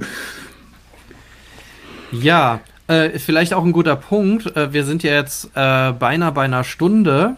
Ähm, wir würden ja gern, oder das tun wir jetzt auch noch, das Video bei Insta hochladen. Äh, deswegen für alle, die jetzt bei Instagram dieses Video irgendwie sehen, ähm, wir machen jetzt gleich einen Schnitt für euch, ja, weil bei Instagram können wir nicht viel länger streamen. Wenn ihr den Rest schauen wollt, geht zu uns, zu Freiheit ohne Druck. Äh, ähm, da haben wir äh, auf, auf Facebook, da könnt ihr das Video dann ganz angucken oder ich, ich, ich sag jetzt mal bei Roman vielleicht. ja. könnte, könnte äh, sein, ja, ja, das stimmt. Ja, könnte, könnte sein. Guck, guck, da mal auf jeden Fall nach bei Sucht und Ordnung auf YouTube und äh, bei äh, Marc ähm, auf digitale soziale Arbeit auf YouTube. Okay, dann schau ihr Instagram. Äh, wollen wir die, die Zeit auch nutzen, um eine kurze, einen ganz kurzen Break zu machen, um sich mal zu erleichtern? Können wir gerne machen. Kannst, kannst du machen. Ja. Okay, äh. dann halt mein, dann halt mein Getränk. bis gleich. Genau, bis gleich. Ja, und dann könnt ihr draußen mal was noch schreiben. Hier. Wenn ihr mögt. Ansonsten, Marc, solange der, der Roman weg ist, können wir ja noch so ein bisschen über, über weitere Punkte äh, nochmal äh, vom letzten Jahr schon mal anfangen und können den yeah, Roman ja gerne. gleich nochmal mitnehmen. Ähm, vielleicht, also was, was, was, was mich ja natürlich bewegt hat, wie wahrscheinlich die meisten Menschen da draußen, ist äh, die Pandemie, äh, aber vor allem auch die Suchthilfe bezogen. Wir haben ja einige Folgen dann aufgenommen für, für unseren Podcast, dann so äh, Stay-Home-Impulse. Da hattest mhm. du ja einiges produziert, äh, was man jetzt auch ja immer noch bei unserem Podcast findet, was ich ganz fantastisch finde. Mhm. Ähm, wenn, ja, um, um einfach ja achtsamer zu sein, um so kleine Übungen zu haben. Ähm, und äh, ja, aber was vor allem auch war, oder haben wir auch eine Folge aufgenommen, war die Angst, also erinnere ich mich mhm. ganz deutlich dran, die Angst, dass die Suchthilfe oder dass die ganze Suchthilfekette zusammenbricht. Ähm, weil keiner genau wusste, so Ende März, ähm, wo alle Krankenhäuser leergeräumt wurden, Stationen dicht gemacht wurden und dann auf einmal es hieß, ne, es gibt keine Entgiftungsstationen mehr oder ja, die Entgiftungsstation stimmt. wird jetzt verlegt, wird, ne? Und das haben wir dann doch deutlich gemerkt. Vor allem, äh, es gab ja noch keine Tests und es gab ja irgendwie gar nichts. Und äh, mhm. wie äh, organisiert war eine Aufnahme in einer stationären Reha? Äh, oder auch ganz bei uns in der Übergangseinrichtung Cleantime. Ähm, hallo Roman, zurück. ähm, äh, also wie, wie, wie organisiert war eine, eine Aufnahme in so einer stationären Einrichtung, ähm, ohne zu wissen, ob die Person jetzt jetzt infiziert ist oder nicht. Äh, vor allem, weil ja, ich meine, in der stationären Gemeinschaft erstmal recht safe ist, solange man nicht großartig irgendwie draußen rumläuft. Ne? Wie auf einer kleinen Insel ähm, war das die Situation. Äh, und ähm, dann gab es ja den ganzen Appelle auch an die, an die Politik, doch bitte Entgiftungen zu ermöglichen. Ja, äh, mhm. äh, und die Leute, weil was, was machen die Leute gerade in so einer, so einer äh, Lockdown-Situation? Äh, auch das gab es ja dann Erhebungen dazu. Äh, der Suchtmittelkonsum hat zugenommen, äh, gerade auch im Alkoholbereich. Ähm, und äh, eigentlich ist Suchthilfe sehr stark mehr als nötig gewesen, auch in, und, und über das ganze Jahr hinweg. Soziale Arbeit und insbesondere ja auch dann Suchthilfe. Und ähm, da erinnere ich mich dran, dass die Angst da war, dass gerade diese Hilfen alle irgendwie zusammenbrechen, weil keiner genau wusste, was passiert jetzt. Mhm. Ja. Also, und, also habe ich auch von dir, habe ich aber auch hier in der Region auch irgendwie mitgekriegt, so dass ja, dass das eine permanente Unsicherheit war. Also äh, was ich spannend fand, dass sich das auch ähm, so wie vorher ja auch gesagt, in der Selbsthilfe hat sich das dann auch wieder irgendwie wieder gespiegelt. Also schlussendlich haben, haben glaube ich, viele gehofft, dass, dass man wieder aufmachen kann, dass alles so weitergeht. Und dann ging aber ja, die Runde halt nochmal irgendwie weiter und dann, also das habe ich jetzt so gemerkt, so dass bei vielen dann jetzt so die Frust da ist. Der Frust da ist so, hey, wie, wie es denn jetzt dann 2021 weiter? Also wo, wo es denn noch hin? Also wenn es so ein Hoch und runter ist, ähm, also auch jetzt Impfstoff, jetzt ist er da, aber keine Ahnung, man kriegt ihn erst im halben Jahr oder im Jahr oder whatever. Also es sind so, so viel Un Unsicherheiten. Also sehe ich so wie, ja, wie bei dir auch. Also ich habe festgestellt jetzt, äh, dass gerade für, für die Klientinnen und Klienten war es auch mega schwierig. Wir hatten in den stationären Einrichtungen Ludwigsmühle, äh, gerade in Ludwigsmühle hatten wir über das Jahr hinweg ganz viele Aufnahmen aus Haft. Also nach Paragraph 35 ähm, weil einfach dort auch der Aufnahmeweg einfach sicherer war. Das hat einiges in der, in der Einrichtung ausgelöst. Ne? Du hast ganz viele Leute, die einfach knastsozialisiert sind äh, und äh, dann natürlich auch also dieses ganze Phänomen neue psychoaktive Substanzen, das gerade in der Haft mhm. extrem ist, einfach. Und mit der ganzen Erfahrung kommen die dann natürlich in die, in die Einrichtung und wie auch immer motiviert dazu, jetzt wirklich Therapie zu machen. Das hat schon über das ganze Jahr einiges, ähm, ein, einiges äh, ausgelöst vor Ort. Wo ich gerade neue psychoaktive Substanzen höre, ähm, dieses Jahr wurde das Gesetz nochmal angepasst, ne? Das äh, NPS-Gesetz, ähm, ich glaube im Oktober wurde da nochmal dran gearbeitet. Ich habe jetzt ehrlich gesagt gehofft, dass ihr das wisst, was da gemacht wurde. ich habe nämlich keine Ahnung. Ich wusste nur, ich habe nur die, die Headline noch im Kopf, ähm, dass da äh, dran gearbeitet wurde. Okay. Nee, ging tatsächlich an mir vorbei. Also, mhm. äh, ich, vielleicht weiß ich, der Chat da mehr, aber ich. ich glaube, es ging darum, dass bisher nur Substanzen verboten werden können, die bereits existieren und dass die Änderung vorsieht, dass Stoffgruppen ähm, getestet werden können von, äh, von, von Fachpersonal, welche möglich sind. Zum Beispiel, man hängt hier noch einen Strain ran und da noch ein, äh, irgendein Chromosom ran und es funktioniert aber immer noch als Pro-Drug und man kann sie so schon im Voraus ähm, illegalisieren. Ich glaube, das war das. Also, ähm, es.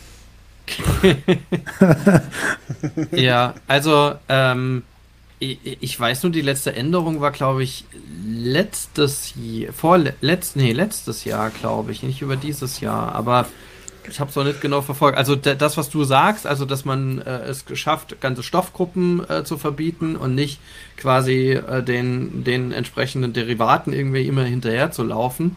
Das hatte ich äh, noch abgespeichert, ähm, dass das, aber ob, was da jetzt genau ge nochmal geändert wurde. Also ich finde neue psychoaktive Substanzen ist generell ja ein, ein mega spannendes und auch abendfüllendes Thema einfach, ne? Und vor allem, weil sie in Europa ja auch so unterschiedlich gehandhabt werden und äh, ähm, ist da ja auch tatsächlich, dass die einfach gefährlich sind. Also das ist einfach mega, mega gefährlich, das ganze Zeugs.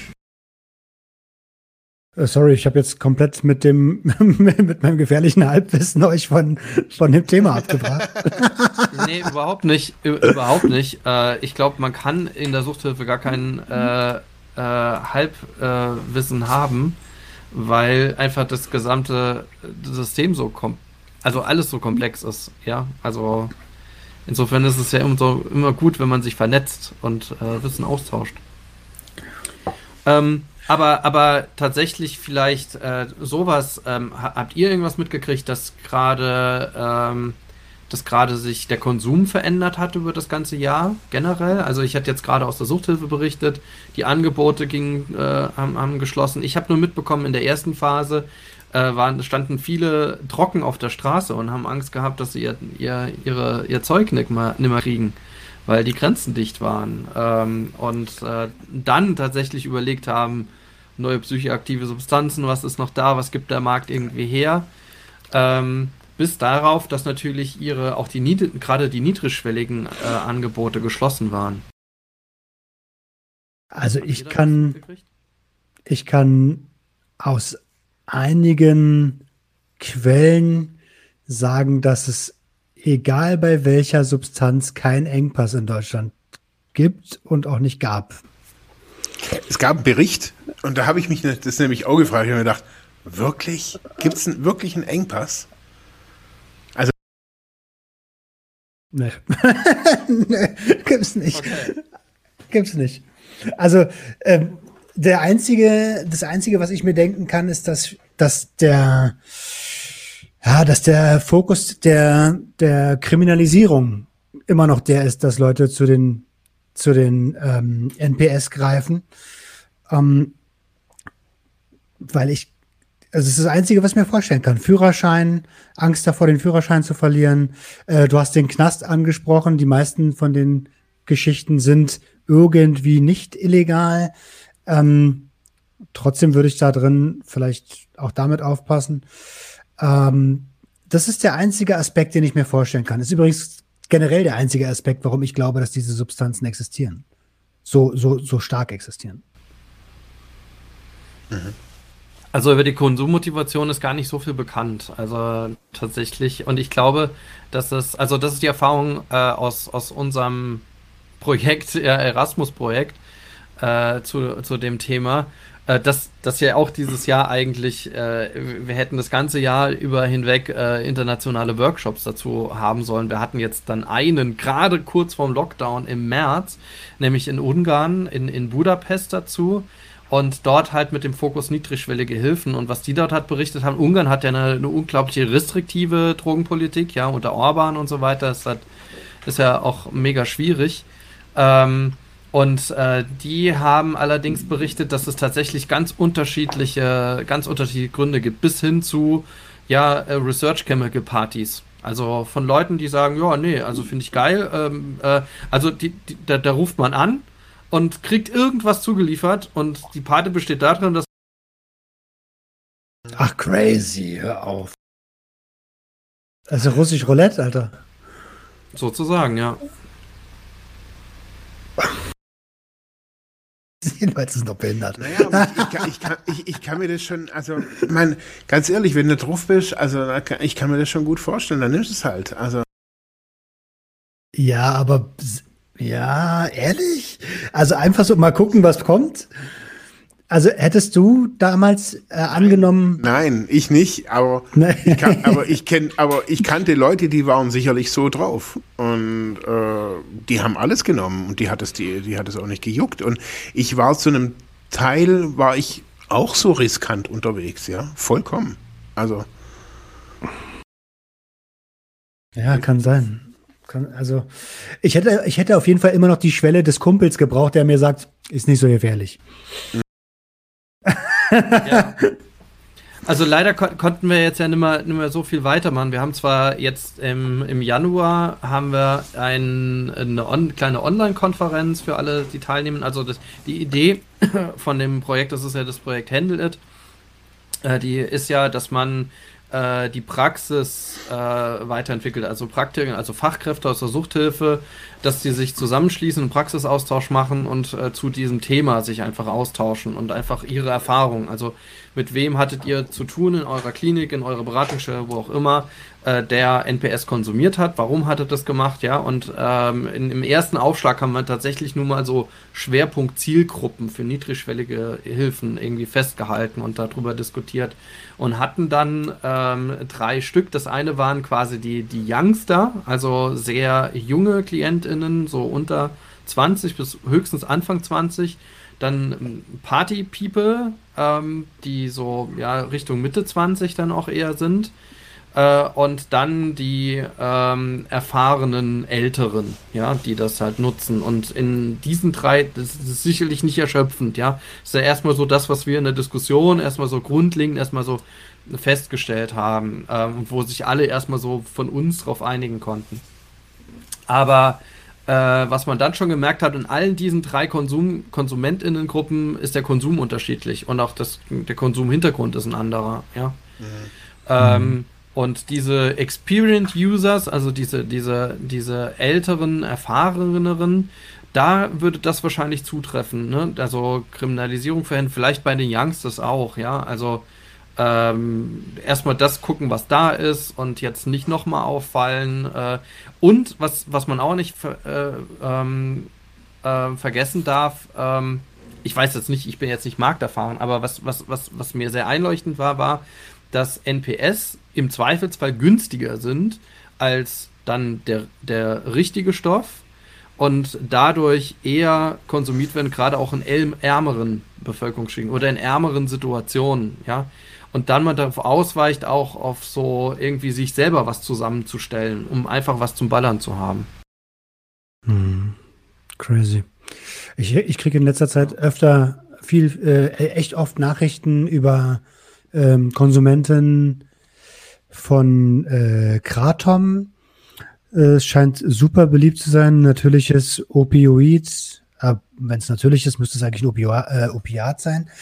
Ähm, und das, das, da gibt's äh, Foren im Netz, wo Leute tatsächlich gemerkt haben, ey, ich habe ein Suchtproblem damit und andere wiederum, sie versuchen davon abzuhalten, zu Therapien zu gehen, weil ähm, dann könnte ja dieser Stoff illegalisiert werden. Alter, was ist denn los? Also wenn ich ein Problem habe, dann und es erkannt habe, dann kann ich nur als Tipp als Ex-Betroffener geben, lasst euch von niemandem mehr beeinflussen. Entscheidung mhm. zur Therapie ist eine gute Therapie, äh, gute Entscheidung und dann jalla, los. Gala. Ja, vollkommen crazy. Das ist, ist ja auch, es gibt ja da auch so diese, diese, ähm, ah, wie heißen die, An Anorexie, äh, äh, Foren, in denen dann auch quasi man bestärkt wird in, in seiner Mager, Magersucht, ja, und absolut nicht therapieren lassen ist ganz normal und so weiter, ne? Und äh, weiter runter, runterhungern und ich denke, ähnlich geht es ja da auch. Ja, und das also sowas macht mich aggressiv. Ne? Sowas, äh, also ganz ehrlich, jeder darf ja sein. Das ist ja der, der, der Standpunkt, den ich vertrete. Wenn du etwas nehmen willst, mach es. Äh, informier dich vorher, mach es, solange du das dir selbst antust oder zuführst, dann ist das deine eigene freie Entscheidung. Aber im Internet Leute dazu drängen, zu sagen, ey, mach das nicht, äh, sorry, aber es geht gar nicht. Ja. Ja, also ich, ich merke, ich bin ja da, ich bin relativ viel im Darknet da auch unterwegs, also auf ähm, in Foren, ähm, also auch in typischen Suchtforen, würde ich mal so, so sagen.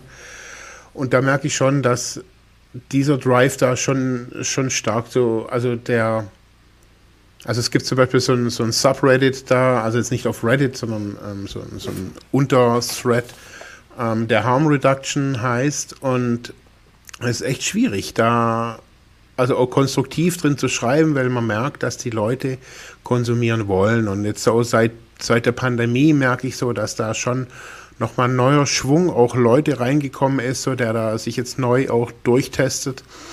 Und also wenn man sich jetzt verschiedene Darknet-Marktplätze auch zum Beispiel anguckt, ähm, oder anguckt, was wird da eigentlich verkauft. Also neben dem normalen Gras, neben dem normalen, was man halt so kennt.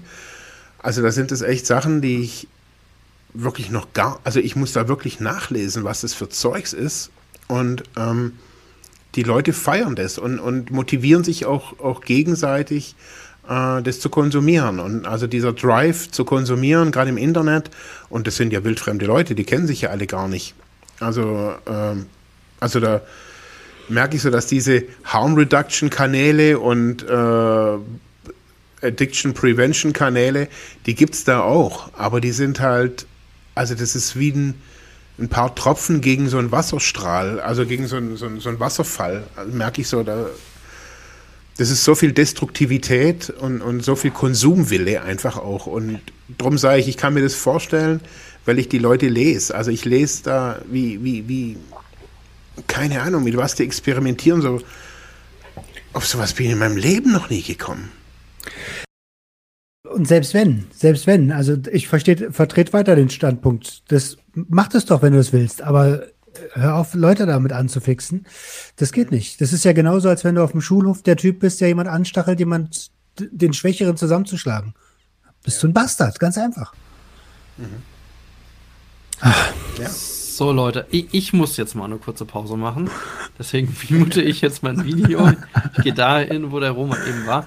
Bin gleich da. Und dann können wir vielleicht auch so langsam einsteigen, schon in den Ausblick oder mhm. habt ihr noch Themen für? Roman hat. Das sehe ich schon. Ich hab, ich, das stimmt. ich habe tatsächlich, also alles im Allem möchte ich vielleicht zu diesem Jahr 2020 nur mal aus meiner persönlichen ähm, Sichtweise sagen, für mich war das ein unglaubliches Jahr. Also ich habe ja das, den, den Podcast 2019 gegründet und die Entwicklung, die da stattfindet, die erschlägt mich teilweise immer noch. Ähm, das Wachstum ist so heftig und für mich ist das gerade alles auch eine Art Rausch, weil bis, ich, ich kann es teilweise nicht begreifen. Es geht so schnell, dass äh, gestern haben wir miteinander die ersten Gespräche geführt und heute spreche ich mit jemandem aus dem Bundestag. So, äh, das äh, ist heftig. Begreife ich noch gar nicht so richtig, wie das, was da abgeht. Mhm. Also krasser Flash 2020. Ganz, ganz heftig. Mit dem Highlight. Highlight für mich persönlich war die Einladung zu 1 Live, dumm gefragt. Mhm. Ähm, ich meine, das ist einfach mal der Westdeutsche Rundfunk. Und ein Jahr vorher habe ich noch im Wohnzimmer gehangen und mir die Nasen Koks ohne jeden Anlass reingehauen. Ne? Und ich glaube, genau dieses, also ich glaube, so versteht man es dann auch so. Also wenn man, wenn man versteht, hey, vor einem Jahr oder vor zwei oder egal vor wann, bist du auf der Straße gesessen oder wo auch immer irgendwie oder in, in irgendeiner abgefuckten Bude und hast dir das Zeugs reingeballert. Ja. Ähm, ganz, ganz, ja, voll. Also, äh, und das bringt ja auch dann das abstinente Leben mit sich, dass man auf einmal klar denken kann und, ähm, und auch ganz andere Möglichkeiten sieht. Also das ist mega geil. Ich, ich, ich kann nur hoffen, dass das nächstes Jahr in der, vielleicht, also Tempo möchte ich jetzt nicht sagen, aber ähnlich spannend weitergeht. Mhm. Ja, also, das finde ich auch toll also ich, ganz ehrlich, mir geht da richtig das Herz auf, dich da so zu hören und, und das auch zu sehen. Äh, ich finde auch, du hast es auch mehr als verdient. Also ich finde es cool, irgendwie da ähm, coolen Content zu machen, coole Inhalte zu produzieren und äh, ja, ohne jetzt irgendwie von oben herab oder sonst irgendwas, sondern ganz echt und ganz, ja, so wie du halt bist. Also ich finde das, ich finde das mega. Genau. Ich, ich, gönn, ich gönn dir den also, Fame. Also, du, du, haust ja Content raus ohne Ende, ne? Also das ist ja richtig, richtig äh, toll. Äh, auch das, die Interviews, die du gemacht hast, äh, auch jetzt auch das mit dem linken Politiker. Ich hoffe, dass das einfach da weitergeht. Also, weil das ist ja auch eine Art politische Arbeit. Im Grunde machst du hier auch äh, politische Arbeit, äh, so wie auch andere Initiativen ja über dieses Jahr äh, hinweg. Ne? Ähm, die haben wir ja schon angesprochen, die Filinen und äh, und andere von My Brain, My Choice und äh, die, ja, viele kleine Initiativen, kleine und große Initiativen von engagierten Menschen, äh, die einfach was, was entwickeln wollen. Und das, das finde ich sehr schön. Also, weil, ähm, wann, wann habe ich das? Ich meine, das habe ich tatsächlich auch in der in der äh, digitalen Lotsenveranstaltung so gesagt. Und ich weiß noch, ob ich auf der anderen Seite auch nochmal gesagt habe. Ähm, äh, was ich, was ich leider so mitbekomme, jetzt, wenn ich mal so in die Suchthilfe reingucke, gerade bei dem Thema Digitalisierung, aber es geht, sieht man auch bei anderen Themen, sieht man schon, was es dann doch für ein, ja, konservativer Haufen ist in der Suchthilfe, gerade in Deutschland. Das meint jetzt nicht politisch konservativ, ne? Das sind jetzt nicht alles CDU-WählerInnen, ja. Ähm, sondern ich meine, ähm, die Suchthilfe und auch soziale Arbeit vielleicht insgesamt, gerade in Deutschland, war, ist, ist so eine äh, Entwicklung von Bewegungen, also von, von, von Bottom-up-Bewegungen, ja, so, wo, wo man äh, aus einer therapeutischen Gemeinschaft heraus ähm, ja, suchterfahrene Menschen haben was zusammen gemacht und wollten da die Situation verbessern. Unser Therapieverbund ist ja so entstanden aus einer Elterninitiative, ne, wo die dann gesagt haben, ja, jetzt die, die, Versorgungssituation ist so schlecht, jetzt kaufen wir hier mal so ein, so ein altes Gut und dann wird dann eine Suchtklinik reingebaut, ja. Mhm. Ähm, haben nächstes Jahr 40-jähriges Bestehen, ja. Wird auch noch oh. spannend in, in so einem äh, Pandemiejahr dann auch.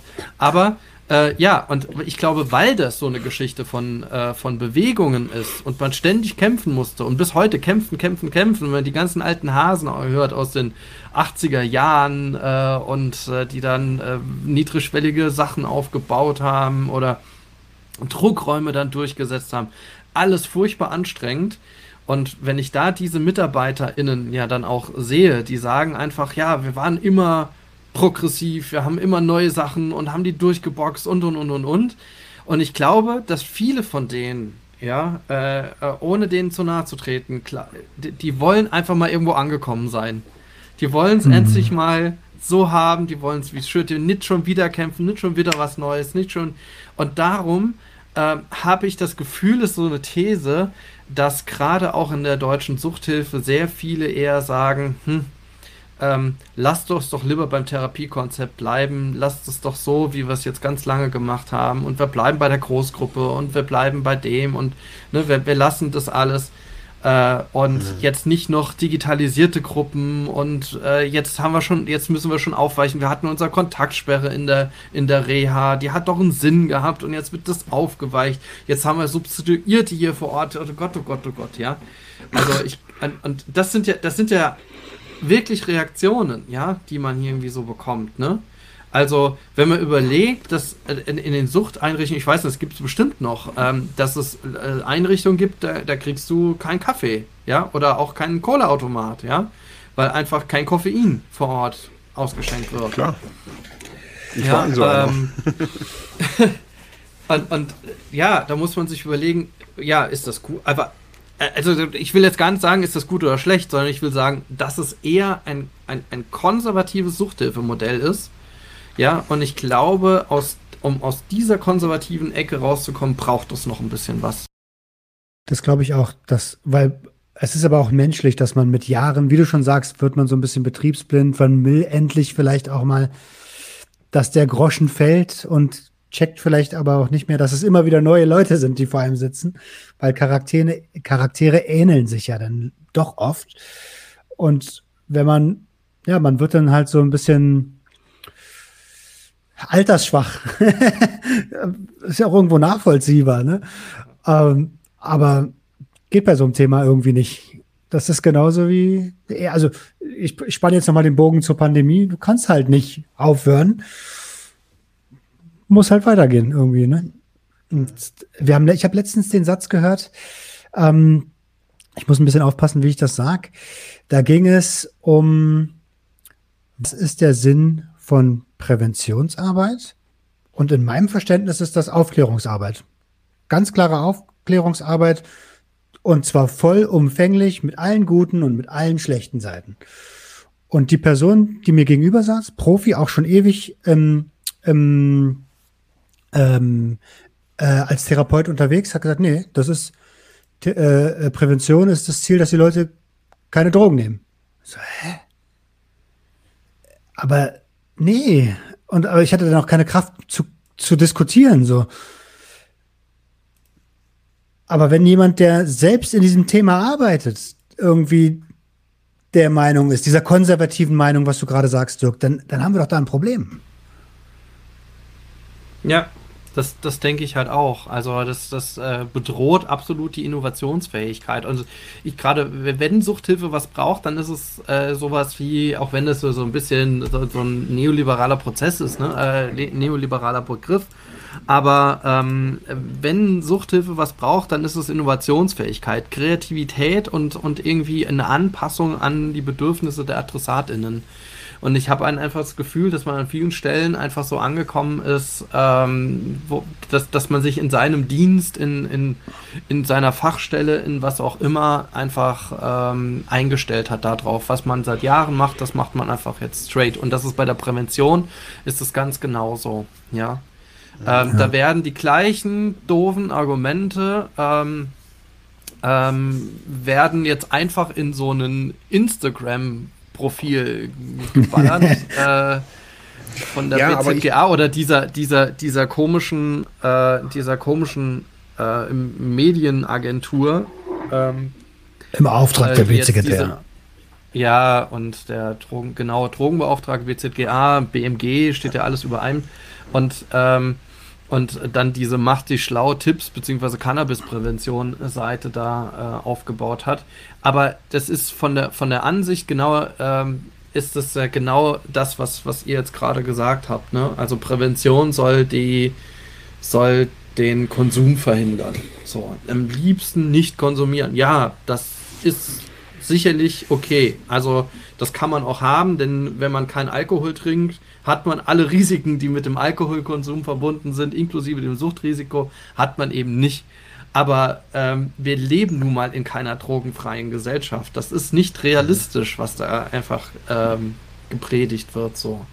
Und es funktioniert ja seit Jahren nicht. Also da muss man einfach mal um die Ecke denken und sich neue Ideen ausdenken. Aber Fakt ist ja, dass es seit Jahren funktioniert, dass es nicht funktioniert. Ja. Also das, ja. Also, weißt du, bei, bei allem Gerede und bei allen Studienlagen, man, wir haben, wie oft, wie oft muss man reden? Weißt das ist, also ich glaube, man muss Konzepte fahren, die erstmal fachlich, die disruptiv sind, die das, die das untergraben, die das zerstören, die das aufweichen, die das torpedieren auf allen Ebenen, diese Suchthilfe, die, diese, diese Konservative. Ich glaube, so ist mein Ansatz. Also mein Ansatz ist schon immer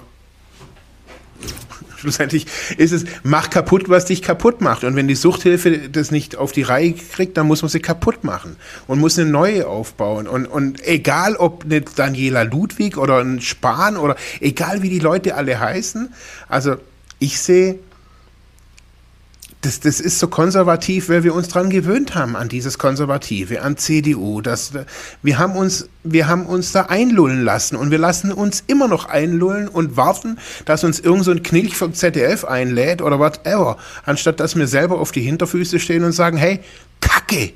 Und das aussprechen, dass es, dass es nichts ist.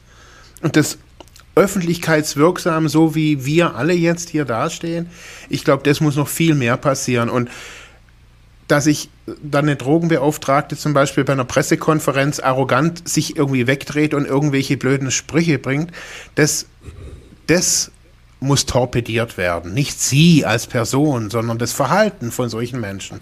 Und ja. das, ich glaube, dass es da hingehen muss. Also Disruption ist schon seit, seit ein paar Jahren irgendwie das Stichwort und ich glaube auch die soziale Arbeit oder auch die Suchthilfe wird vor disruptiven Ansätzen also, ja, vor, vor, so, vor so Leuten wie Roman oder ein Sick oder auch mir oder wie auch immer, die dastehen und sagen, hey, wir begnügen uns nicht damit, einfach nur Junkies zu sein und Suchtkranke, sondern zu sagen, hey, wir gehen, wir gehen auf Instagram, wir gehen auf Facebook, wir machen Sendungen, bis die BZGA aus ihrem verstaubten Keller kommt.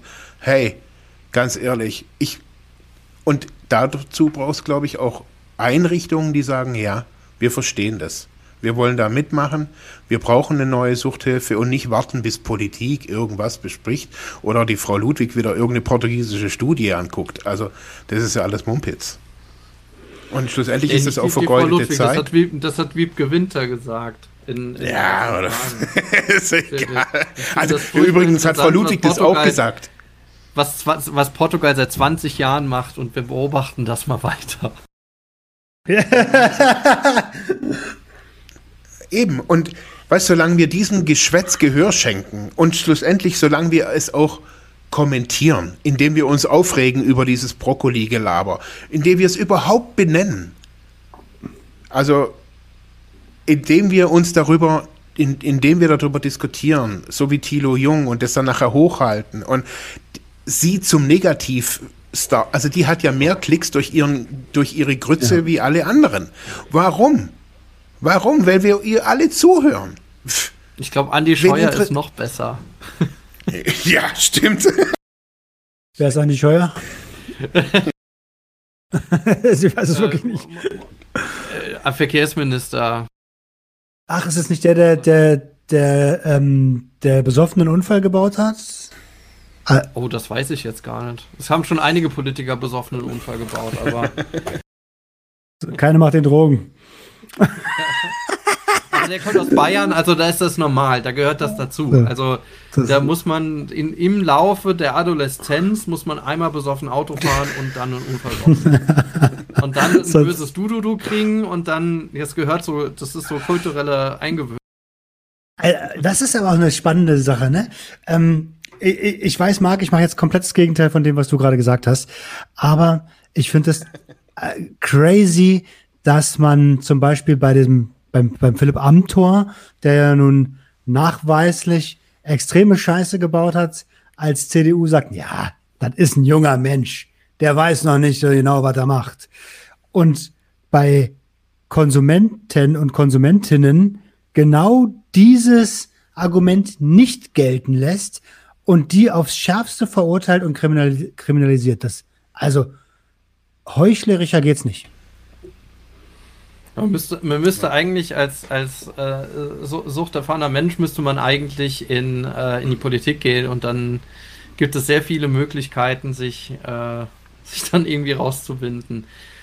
Also das kann man auf ganz viele äh, anwenden. Ne? Also ähm, jetzt Olaf Scholz beispielsweise, ne? wenn man jetzt alles, was da bei Wirecard offengelegt wurde oder bei dem äh, ähm, diesem ähm, ach jetzt äh, was war es nochmal ähm, es fällt mir der Begriff nicht mehr ein Container? Achso, achso, achso. Mit den Banken. Ähm, Ach, ja, okay. ich weiß.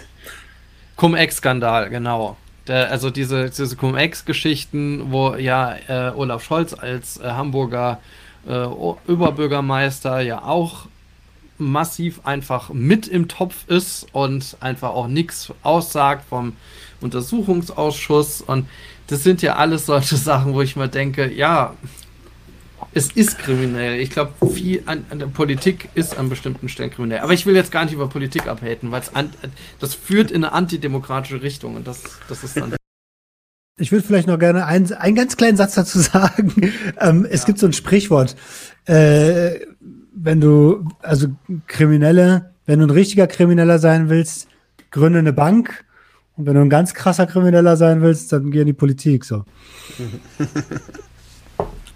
Also vielleicht nochmal zu Philipp Antor, weil das jetzt als, Beispiel angeführt wurde. Ich glaube, auch das gehört zum Initiationsritus in der CDU, dass jeder einfach mal irgendeinen Scheiß gebaut haben muss und wenn er nicht so groß war, äh, dann gibt es einen Untersuchungsausschuss. Das gehört, ich glaube, auch zu jedem CSU-Politiker, PolitikerInnen gehört das dazu, dass man einen Untersuchungsausschuss braucht und dann kann man sich auf die Schulter klopfen und dann, guck mal, nur dann hast du richtig Politik gemacht. Ich glaube, das gehört bei dem das ist so wie bei den Hells Angels, dass du erstmal den ja, ersten genau. umgelegt haben musst, damit du ein Badge bekommst.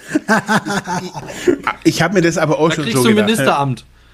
Dann kriegst du Ministeramt. Untersuchungsausschuss, gut überstanden. Überleg mal, was, was, was Franz Josef Strauß, der ist bis heute gefeiert von den Konservativen, was der sich eine Scheiße erlaubt hat, ja, im Spiegelsandal und was weiß ich was, ist eine Spiegelaffäre. Mhm. Irrsinn, Irrsinn.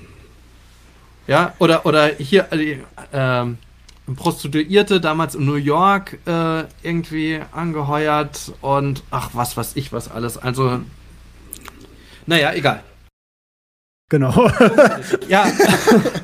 Also, ähm, ich, ich glaube tatsächlich, wie, wie verändert man da was? Äh, das, das, ist ja wirklich ein abendfüllendes Thema. Also, wie verändert man was in der, in der Suchthilfe?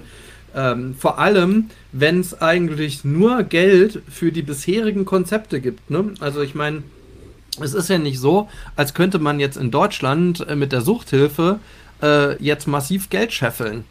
Ähm, also gerade wenn man jetzt mal jetzt mal betrachtet, Reha-Kliniken oder das fällt ja unter diesen großen Überschrift Rehabilitation, finanziert durch die deutsche äh, Rentenversicherung, frühes Landes, früher Landesversicherungsanstalten, also so, so halb staatlich.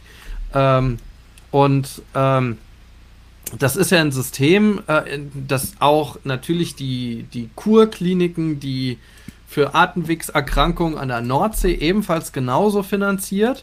Aber die Suchthilfe und gerade, also es, es werden ja hier nach, nach äh, verschiedenen Indikationen, werden ja die Kliniken auch sortiert. Da werden ja auch Fachstellenpersonale, äh, Personalstellenplan wird dann festgehalten. Und es gibt äh, am Ende gibt es einen Tagessatz, den man dort beantragen muss. Ne? Wo du sagen, ich brauche so und so viel Geld und so weiter. Und dann kriegst du nie das, was du beantragst, sondern die gucken dann, naja, hm, keine Ahnung, ja, wir geben ihnen so viel. Es gibt noch nicht mal eine Schiedsstelle da. Ne? Also, wo es in der Eingliederungshilfe oder in der Jugendhilfe und so weiter eine Schiedsstelle gibt, wo du sagst, ich habe mich mit der Kommune beispielsweise für meinen ambulanten Dienst nicht geeinigt über einen Tagessatz, ich brauche einen anderen und oder die haben den auch gekündigt oder was auch immer. Man ist im Clinch und dann kann man zur Schiedsstelle gehen ähm, gibt es in der DAV nicht. Ja, ist auch politisch nicht gewollt. Ja, das gibt dort in diesem System äh, ein, ein feudalistisches System. Man geht als Klinik dorthin oder als Träger und sagt, ich hätte gerne, bitte geben Sie mir. Das betrifft die ambulante Reha-Sucht. Noch schlimmer, ambulante Reha-Sucht noch schlimmer. Seit Jahren wurden die Sätze für ambulante Reha-Sucht nicht angepasst. Ja, die liegen jetzt bei knapp so 57 Euro die Stunde. Ja, ähm, das ist, wenn man das mal vergleicht, im anderen therapeutischen System, ja, ist es 30 Euro weniger als jemand, der in der regulären, äh, in der regulären Psychotherapie was bekommt. 30 Euro pro Stunde, ja. Ähm, jetzt so langsam geht das ein bisschen mal nach oben. Ne? Also man hat sich mit vielen Würgen und Hängen in zig Runden mit Verbänden und Krankenkassen, DRV mal drauf geeinigt, dass jetzt diese Sätze ein bisschen angepasst sind. Es gab jetzt eine leichte Erhöhung. Nachsorge ist noch viel schlimmer. Es sind ähm, jetzt, glaube ich, mittlerweile so roundabout 37 Euro pro Stunde. Nachsorgeleistung, ja? Bitte passen Sie. Ach so, ja. Ja, nee, nee, nicht nur das. Ich glaube, also es geht jetzt nie, noch nicht mal ums Sätze anpassen, weil das wird seit Jahren gemacht. Ja, also seit Jahren gibt es diese Verhandlungsrunden. Äh, es gibt das, das ganze System. Es, es kommt nicht mehr. Da kommt mal ein Euro mehr, ein Prozent mehr, 2,5 Prozent mehr. Das läppert sich so langsam unten. Und trotzdem ist die Suchthilfe in diesem ganzen System immer die, die eigentlich am wenigsten bekommt und so rumknapst. Ja, ähm, alle Kliniken in Deutschland beinahe, und, und die meisten Suchtkliniken sind kleine. Also das heißt, die haben dann 30 Betten, 40 Betten, 25, 20, so in der Größe. Und es sind keine 100 Betten, nur 200 Bettenkliniken. Also die Frage, ob sich so ein Konzept überhaupt tragen würde, 200 Bettenklinik, äh, ja, für, für Drogenabhängige. Dirk, was ähm, mich an der Stelle, ja? was mich an der Stelle mal interessiert, ist das auch der Grund, warum ähm, viele äh, Therapeuten, ähm, du brauchst ja deine 500 äh, Stunden oder weiß ich wie viele Stunden das sind, damit du deinen Titel bekommst. Ähm, und viele von den Therapeuten, die ich kennengelernt habe und von denen ich gehört habe, haben die nicht voll. Ist das der Grund, warum die in die äh, in die Suchttherapie gehen, um dort, ähm, weil sie noch nicht fertig ausge ausgebildet sind in Anführungsstrichen? Nee, hat nichts nee. damit zu tun. Das, nee, nee, das hat, das ist doch nochmal was anderes. Das ist nochmal ein anderes Thema. Aber äh, die, die Ausbildung äh, von, für TherapeutInnen, ähm, das ist, das ist ein. Okay, okay, ich mache ein Fass auf. oh Gott. Chaos. Nee, es ist tatsächlich Chaos. Und äh, das Schlimme ist, dass die Karrierewege äh, von, ämtli von amtlicher Seite äh, für, für Suchttherapeutinnen so begrenzt werden, ja, da, da wird knallhart Disziplinpolitik gemacht. Das wird aber vor allem auch in der Psychotherapie merkt man das ja eher. Also welche psychotherapeutischen Richtungen äh, sind, äh, kann man per Kasse abrechnen, welche nicht. Ja, es gibt ja weitaus mehr als Verhaltenstherapie, Tiefenpsychologie und Psychoanalyse. Und mhm. äh, jetzt halt neu systemische, also da läuft ganz viel Politik im Hintergrund. Anstatt zu sagen, ey Leute, wir, wir, wir haben viele Menschen, die sich therapeutisch engagieren wollen, die machen eine Ausbildung, die kostet so und so und so viel. Und wenn das Verfahren doch passt und dann lasst die Leute doch äh, die therapieren und warum ähm, können sich dann Privatpatienten aussuchen, zu denen sie gehen und diejenigen, die auf die Krankenkasse, die gesetzliche Krankenkasse, die müssen dann zu denen gehen, die da äh, vor Ort angeboten werden und, äh, und die sowieso schon die Warteplätze voll haben und dann muss man einfach ein Jahr warten, bis man Platz kriegt. Irrsinn. Ähm, ähm, okay, ich, ich rede mich in Rage, sorry, ich, ich, muss jetzt, also wo war ich eben? Ich habe gesagt, ich habe gesagt, diese Sätze anpassen, ne? Also, ähm, ja. und äh, was ich einfach nur sagen will, ist, genau, genau, ähm, die, die Kliniken, die es in Deutschland gibt, Suchtkliniken, jetzt mal, ich sag mal, im Schwerpunkt für, äh, für illegale Substanzen, ja? Alkohol hat man noch eine andere Tradition. Es gibt teilweise ja größere größere Kliniken für Alkoholabhängigkeit äh, in Deutschland, die, was weiß ich, schon Anfang des 20. Jahrhunderts gegründet wurden, teilweise in kirchlicher Trägerschaft bis heute sind. Ähm, und äh, die, die, die Suchtkliniken für illegale Substanzen sind ja noch gar nicht so alt. Ja, ähm, sind ja so in den 70er, 80er Jahren alle irgendwie langsam entstanden und alle recht klein, ja, und teilweise auch draußen auf dem Dorf, ne, und, und, und. Und die sind seit Jahren bedroht, weil sie einen riesen Investitionsstau vor sich her schleppen, ne. Ähm, weil äh, das, das sieht man, sobald man da hinkommt, da ist natürlich nicht alles super renoviert, das sind nicht die neuesten Sofas, ja, das ist natürlich auch alles schnell verwohnt, ne, durch die Klienten und Klienten, die da natürlich sind und wenn man da viele hat und so weiter. Aber das ist natürlich ein Riesenaufwand. Und dadurch die Sätze so niedrig sind, seit Jahren gibt es Gutachten, dass die Sätze einfach höher liegen müssten, äh, muss man irgendwo sparen, ja, ein Personal kann ich nicht sparen. Ja, die kosten nun mal so und so viel. Ich muss auch einen Personalstellenschlüssel einhalten. Ich kann beim Essen nicht sparen und und und. Ja, ja. Und dann muss ich muss ich gucken, ähm, dass irgendwo ich das Ganze wirtschaftlich halte. Und seit Jahren gibt es auch bei uns im Träger einen riesen Investitionsstau, wo was äh, ähm, renoviert werden müsste, wo ja, wo man einfach in die Einrichtung baulich einfach investieren müsste. Und es gibt einige Einrichtungen, die dann einfach auch geschl so geschlossen haben, weil sie das einfach nicht mehr äh, durch, durch behördliche Anforderungen, durch Visitationen, äh, den Rentenversicherungsträger und und und, das nicht mehr aushalten konnten und deswegen dann geschlossen haben. Ja, und diese, dieses Damoklesschwert ist seit Jahren da. Und das nur als, als ein Thema. Ähm, und es gibt in der Suchthilfe ganz, ganz viele Themen. Und darum ist der Spielraum, sich zu verändern, so gering, ne? Ne, das, was, was wir hier machen mit Freiheit ohne Druck, ja, es ist ja auch so ein Sonderding, weil einfach ähm, wir einfach sagen, wir müssen den Spielraum irgendwie nutzen, wir müssen irgendwie da jetzt auch Geld investieren, wir müssen irgendwie sagen, auch in die, die digitale Infrastruktur.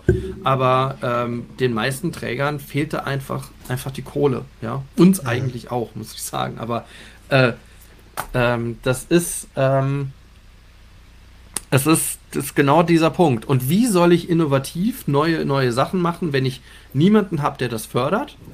Ähm, diese ganzen Digitalisierungsförderungen, die in den letzten Jahren ausgeschüttet wurden, staatlicherseits, die gingen mehrheitlich in die Gesamtwirtschaft, also in, auch in andere mittelständische Betriebe und nicht in die Sozialwirtschaft.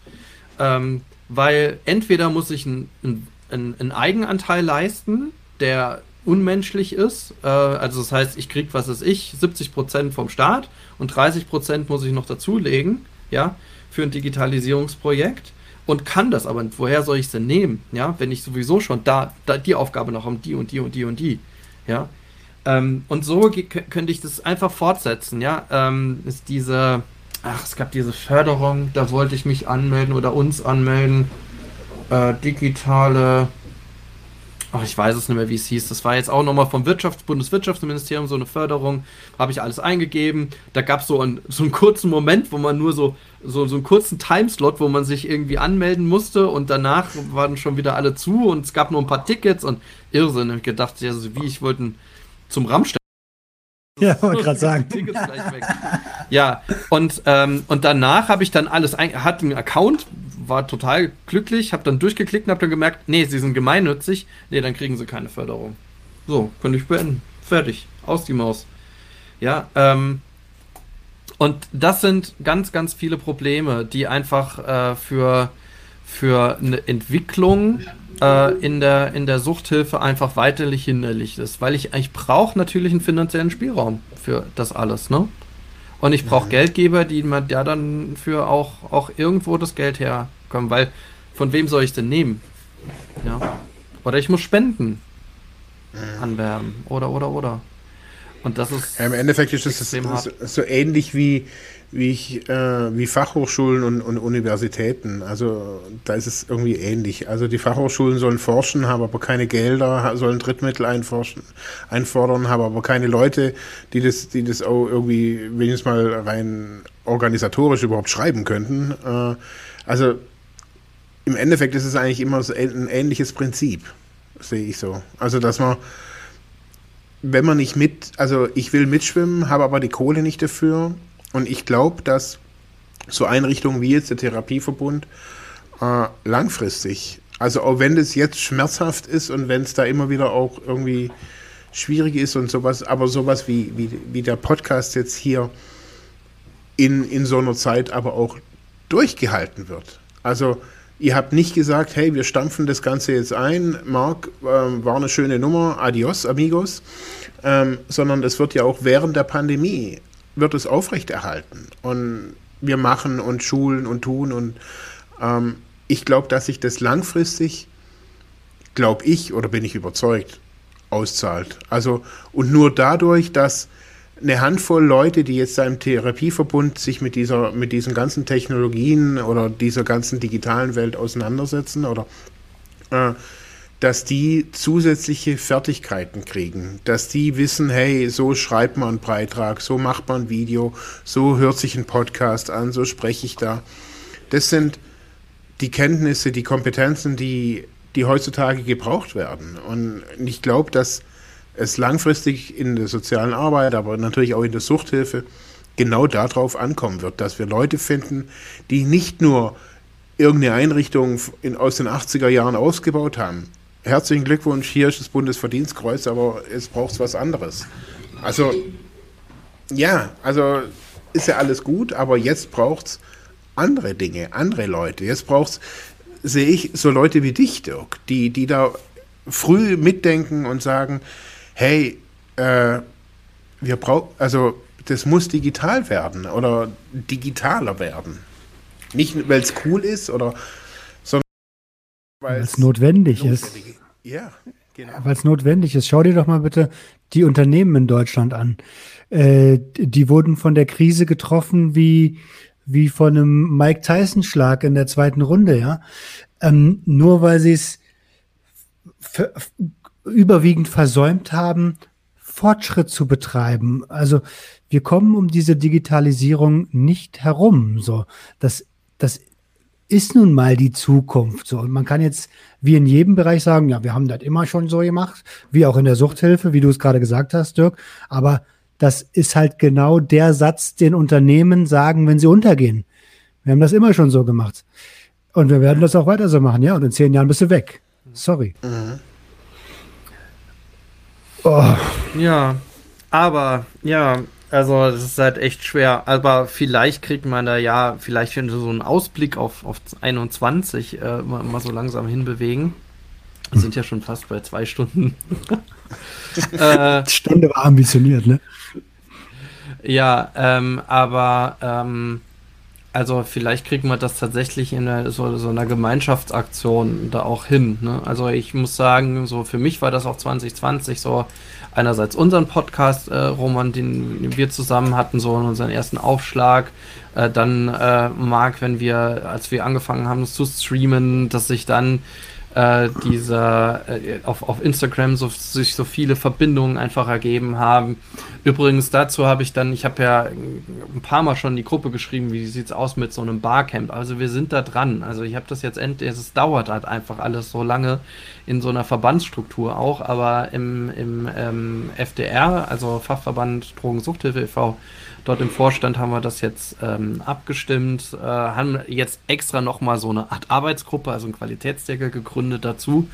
Und da steht das jetzt ganz oben auf der Agenda, dass wir jetzt nächstes Jahr da noch so ein, äh, so ein Barcamp mal veranstalten, wahrscheinlich dann digital, also wo dann alle, die so eine Initiative irgendwo gestartet haben, so eine digitale Initiative, Suchthilfeinitiative, äh, entweder nur ein Account, also ein Insta-Account zu sich selbst und ihrer seiner, ihrer, seiner Geschichte irgendwie aufgestellt haben äh, oder ein Podcast oder ein YouTube-Channel oder was auch immer, so dass wir da mal alles zusammen zusammenkriegt. Das ist so meine kleine Vision für 2021, dass man das irgendwie schafft, in, in welchem äh, Zusammenhang auch immer, und, und dann gemeinsam Projekte, Anträge, äh, Spendenanträge und so weiter erstellt. Das ist alles furchtbar anstrengend. Äh, nicht furchtbar anstrengend, klar, es kann, kann Spaß machen, aber es ist furchtbar anstrengend, da halt einfach zu gucken, weil so eine Finanzierung einfach für irgendwas aufzustellen, da die Geldgeber zu finden. Ja, und dann auch so eine Initiative durchzupushen. Aber ich glaube, dass wir, ja, dass, wenn wir das schaffen, wäre das halt echt klasse. Also, was weiß ich, ein Selbsthilfekonzept, ein eigenes zu entwickeln, ja, so sowas und dann mal zu schauen, ja, das ist unser digitales Selbsthilfekonzept. Wir machen jetzt digitale Selbsthilfegruppen online als Stream, ja, ähm, und äh, stellen das auf. Also, ich finde, da, da ist, da ist alle, alle Ideen einfach, einfach offen auf der Straße. Ich würde mir auch wünschen, dass sich äh, in 21 die Projekte mehr miteinander vernetzen. Also äh, im ganz, ganz, ganz, ganz kleinen Ding passiert das ja schon. Aber ihr wisst es selber, wir sind in einer gemeinsamen Gruppe. Ähm, und wenn dort mal ein Post kommt, ist das meistens, um seinen eigenen Scheiß zu promoten. Und wenn dann jemand anders seinen Scheiß promotet, dann gucken alle schnell weg, so nach dem Motto. Ähm, und das ist so eine Sache, die geht mir gesamtgesellschaftlich hart auf den Sack, dass, dass wir so eine Ellbogenkultur haben.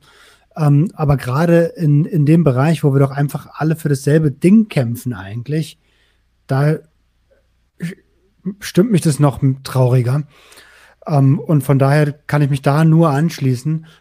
Da wäre da wär ich sofort mit dabei, wenn man da mehr äh, Zusammenschluss bekommen würde. Und ich weiß, dass äh, meine beiden äh, Mit-Junkies aus dem Web, der Adriano Raso und der, und der äh, Typ vom Viertelkollektiv, auch da definitiv mit dabei wären. Geil, ja. Hm. Ja, bei mir ist 2021, also ich habe es ja schon gesagt, so die, die, äh, die Geschichte mit der, mit der Selbsthilfe, ähm, die habe ich mir wirklich auf die Fahnen geschrieben. Also Selbsthilfe im Kontext der digitalen Kommunikation. Ähm, es ist irgendwie komisch. Also unabhängig von dem, was ich will, äh, passiert es natürlich auch irgendwie in meinem Leben. Also so, ähm,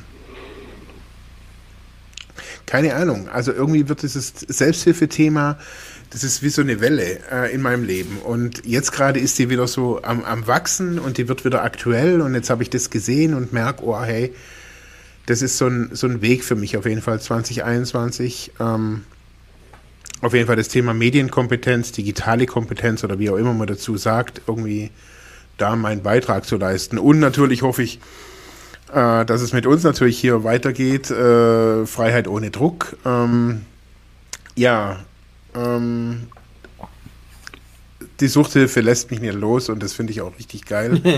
ähm, ja, also ganz ehrlich, ähm, ich, äh,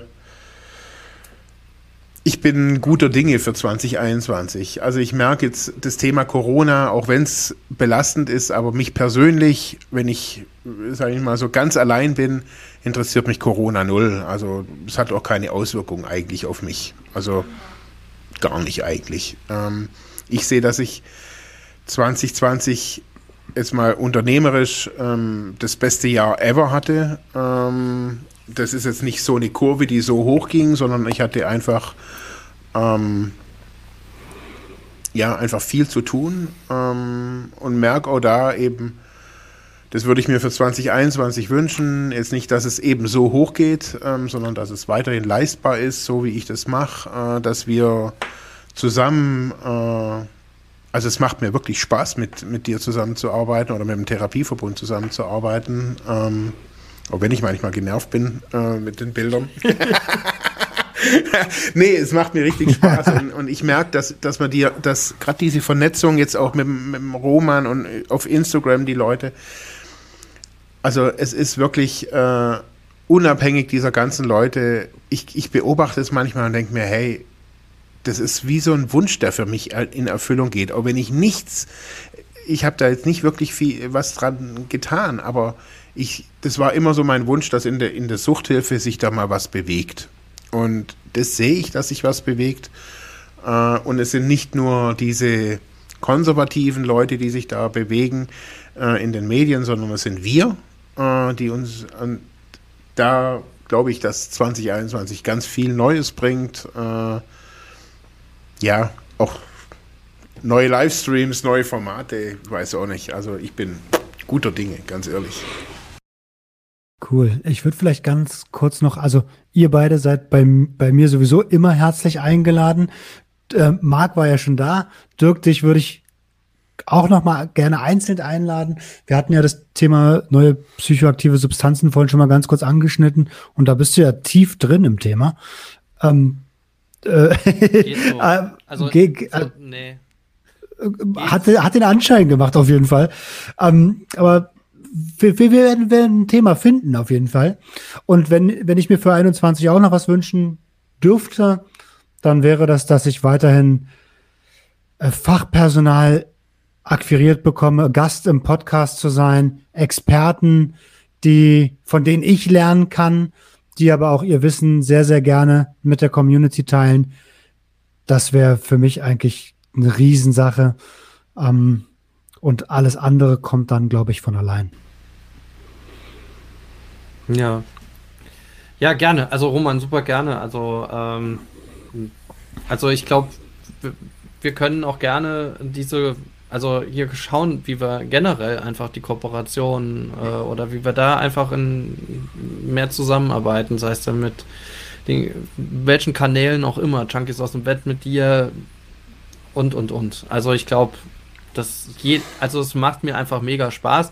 Also Dankeschön auch an dich, Marc. Es macht einfach mega Spaß, äh, da ähm, einfach das tun zu können. Also ich hätte jetzt Anfang des Jahres niemals gedacht, dass ich jetzt hier sitze mit Kamera und was weiß ich und jetzt auf YouTube streame. Ja, äh, das hätte ich mir nie vorstellen können, auch zum Start äh, unseres Projektes. Äh, jetzt haben wir uns ja dezidiert eigentlich immer gegen Englisch Video entschieden und äh, jetzt macht das richtig Bock, muss ich sagen. Ja, und äh, wir hatten ja schon überlegt, ob wir dann tatsächlich auch einen YouTube-Kanal bei Freiheit ohne Druck auch starten. Ich denke, das werden wir nächstes Jahr auch dann schrittweise umsetzen, um da auch irgendwie präsent zu sein und einfach, ja, einfach eine gewisse Präsenz aufzubauen. Ja, und äh, das Reaction-Video hat mir ziemlich Spaß gemacht und ja, ich habe so ein bisschen Blut geleckt, muss ich sagen.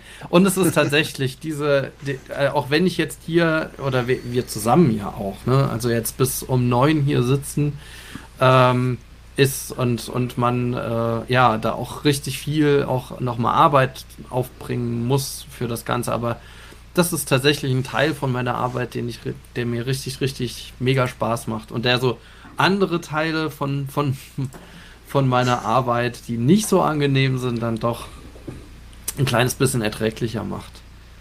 Ja, hätte ich nicht gedacht.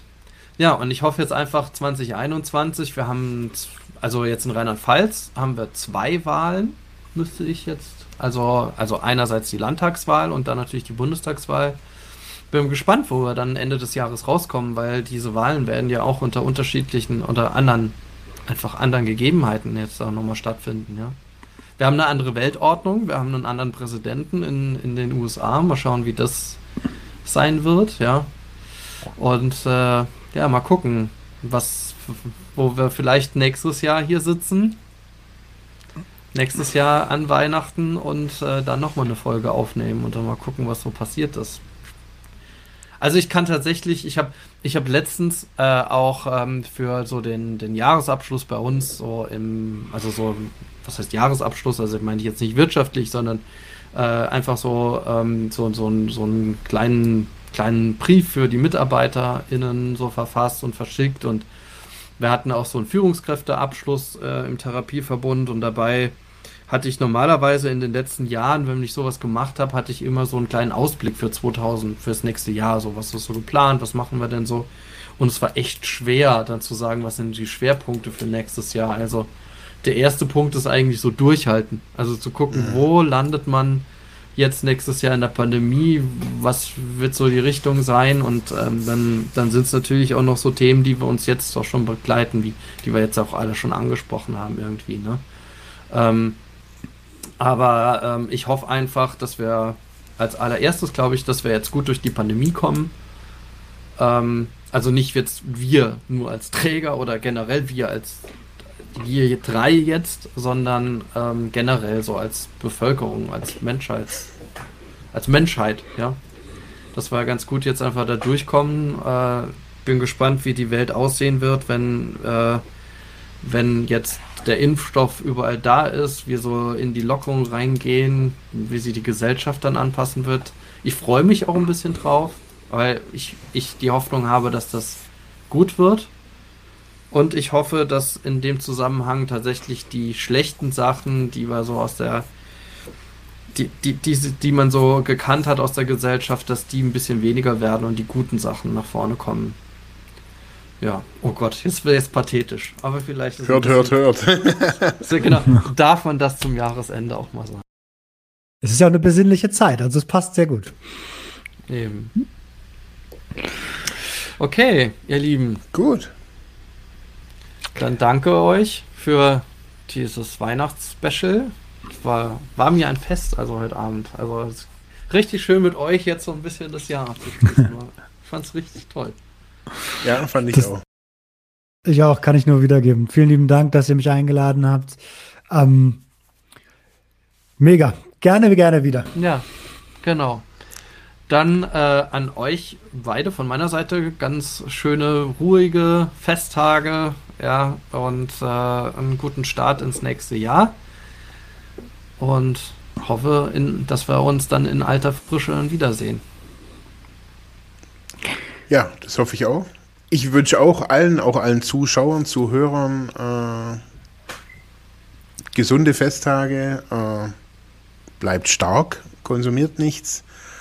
Äh, Wenn es brennt, ruft jemanden an. Äh, also nicht, wenn es brennt, natürlich. Äh, äh, wenn ihr, wenn ihr den, das Verlangen habt zu konsumieren, äh, ruft jemanden an, äh, holt euch Hilfe auch an diesen Tagen. Man kann sich auch mit Maske gegenüber sitzen. Äh, ist immer besser als zu konsumieren. In diesem Sinne danke euch auch. Ich fand es auch richtig geil, auch wenn ich jetzt bin schon seit heute Morgen um halb vier wach. Ähm, Boah. Äh, also bin echt am, am Anschlag jetzt. Aber danke, danke euch. Pass auf, ich, ich fasse mich dann kurz. Ähm, selbstverständlich wünsche ich euch beiden und euch da draußen, ähm, die uns jetzt sehen, aber die uns auch hören, ein ganz, ganz tolles Weihnachtsfest, eine besinnliche Zeit. Bleibt gesund, haltet euch an die Regeln ähm, und ich wünsche euch natürlich auch einen ganz, ganz tollen Rutsch ins neue Jahr. Ein schönes Jahr 19, äh, 1921. 2021. Und ähm, wir hören uns, sehen uns in alter Frische. Äh, genau. Peace. Peace. Ciao. Das war Sucht und Ordnung. Schaltet auch beim nächsten Mal wieder ein.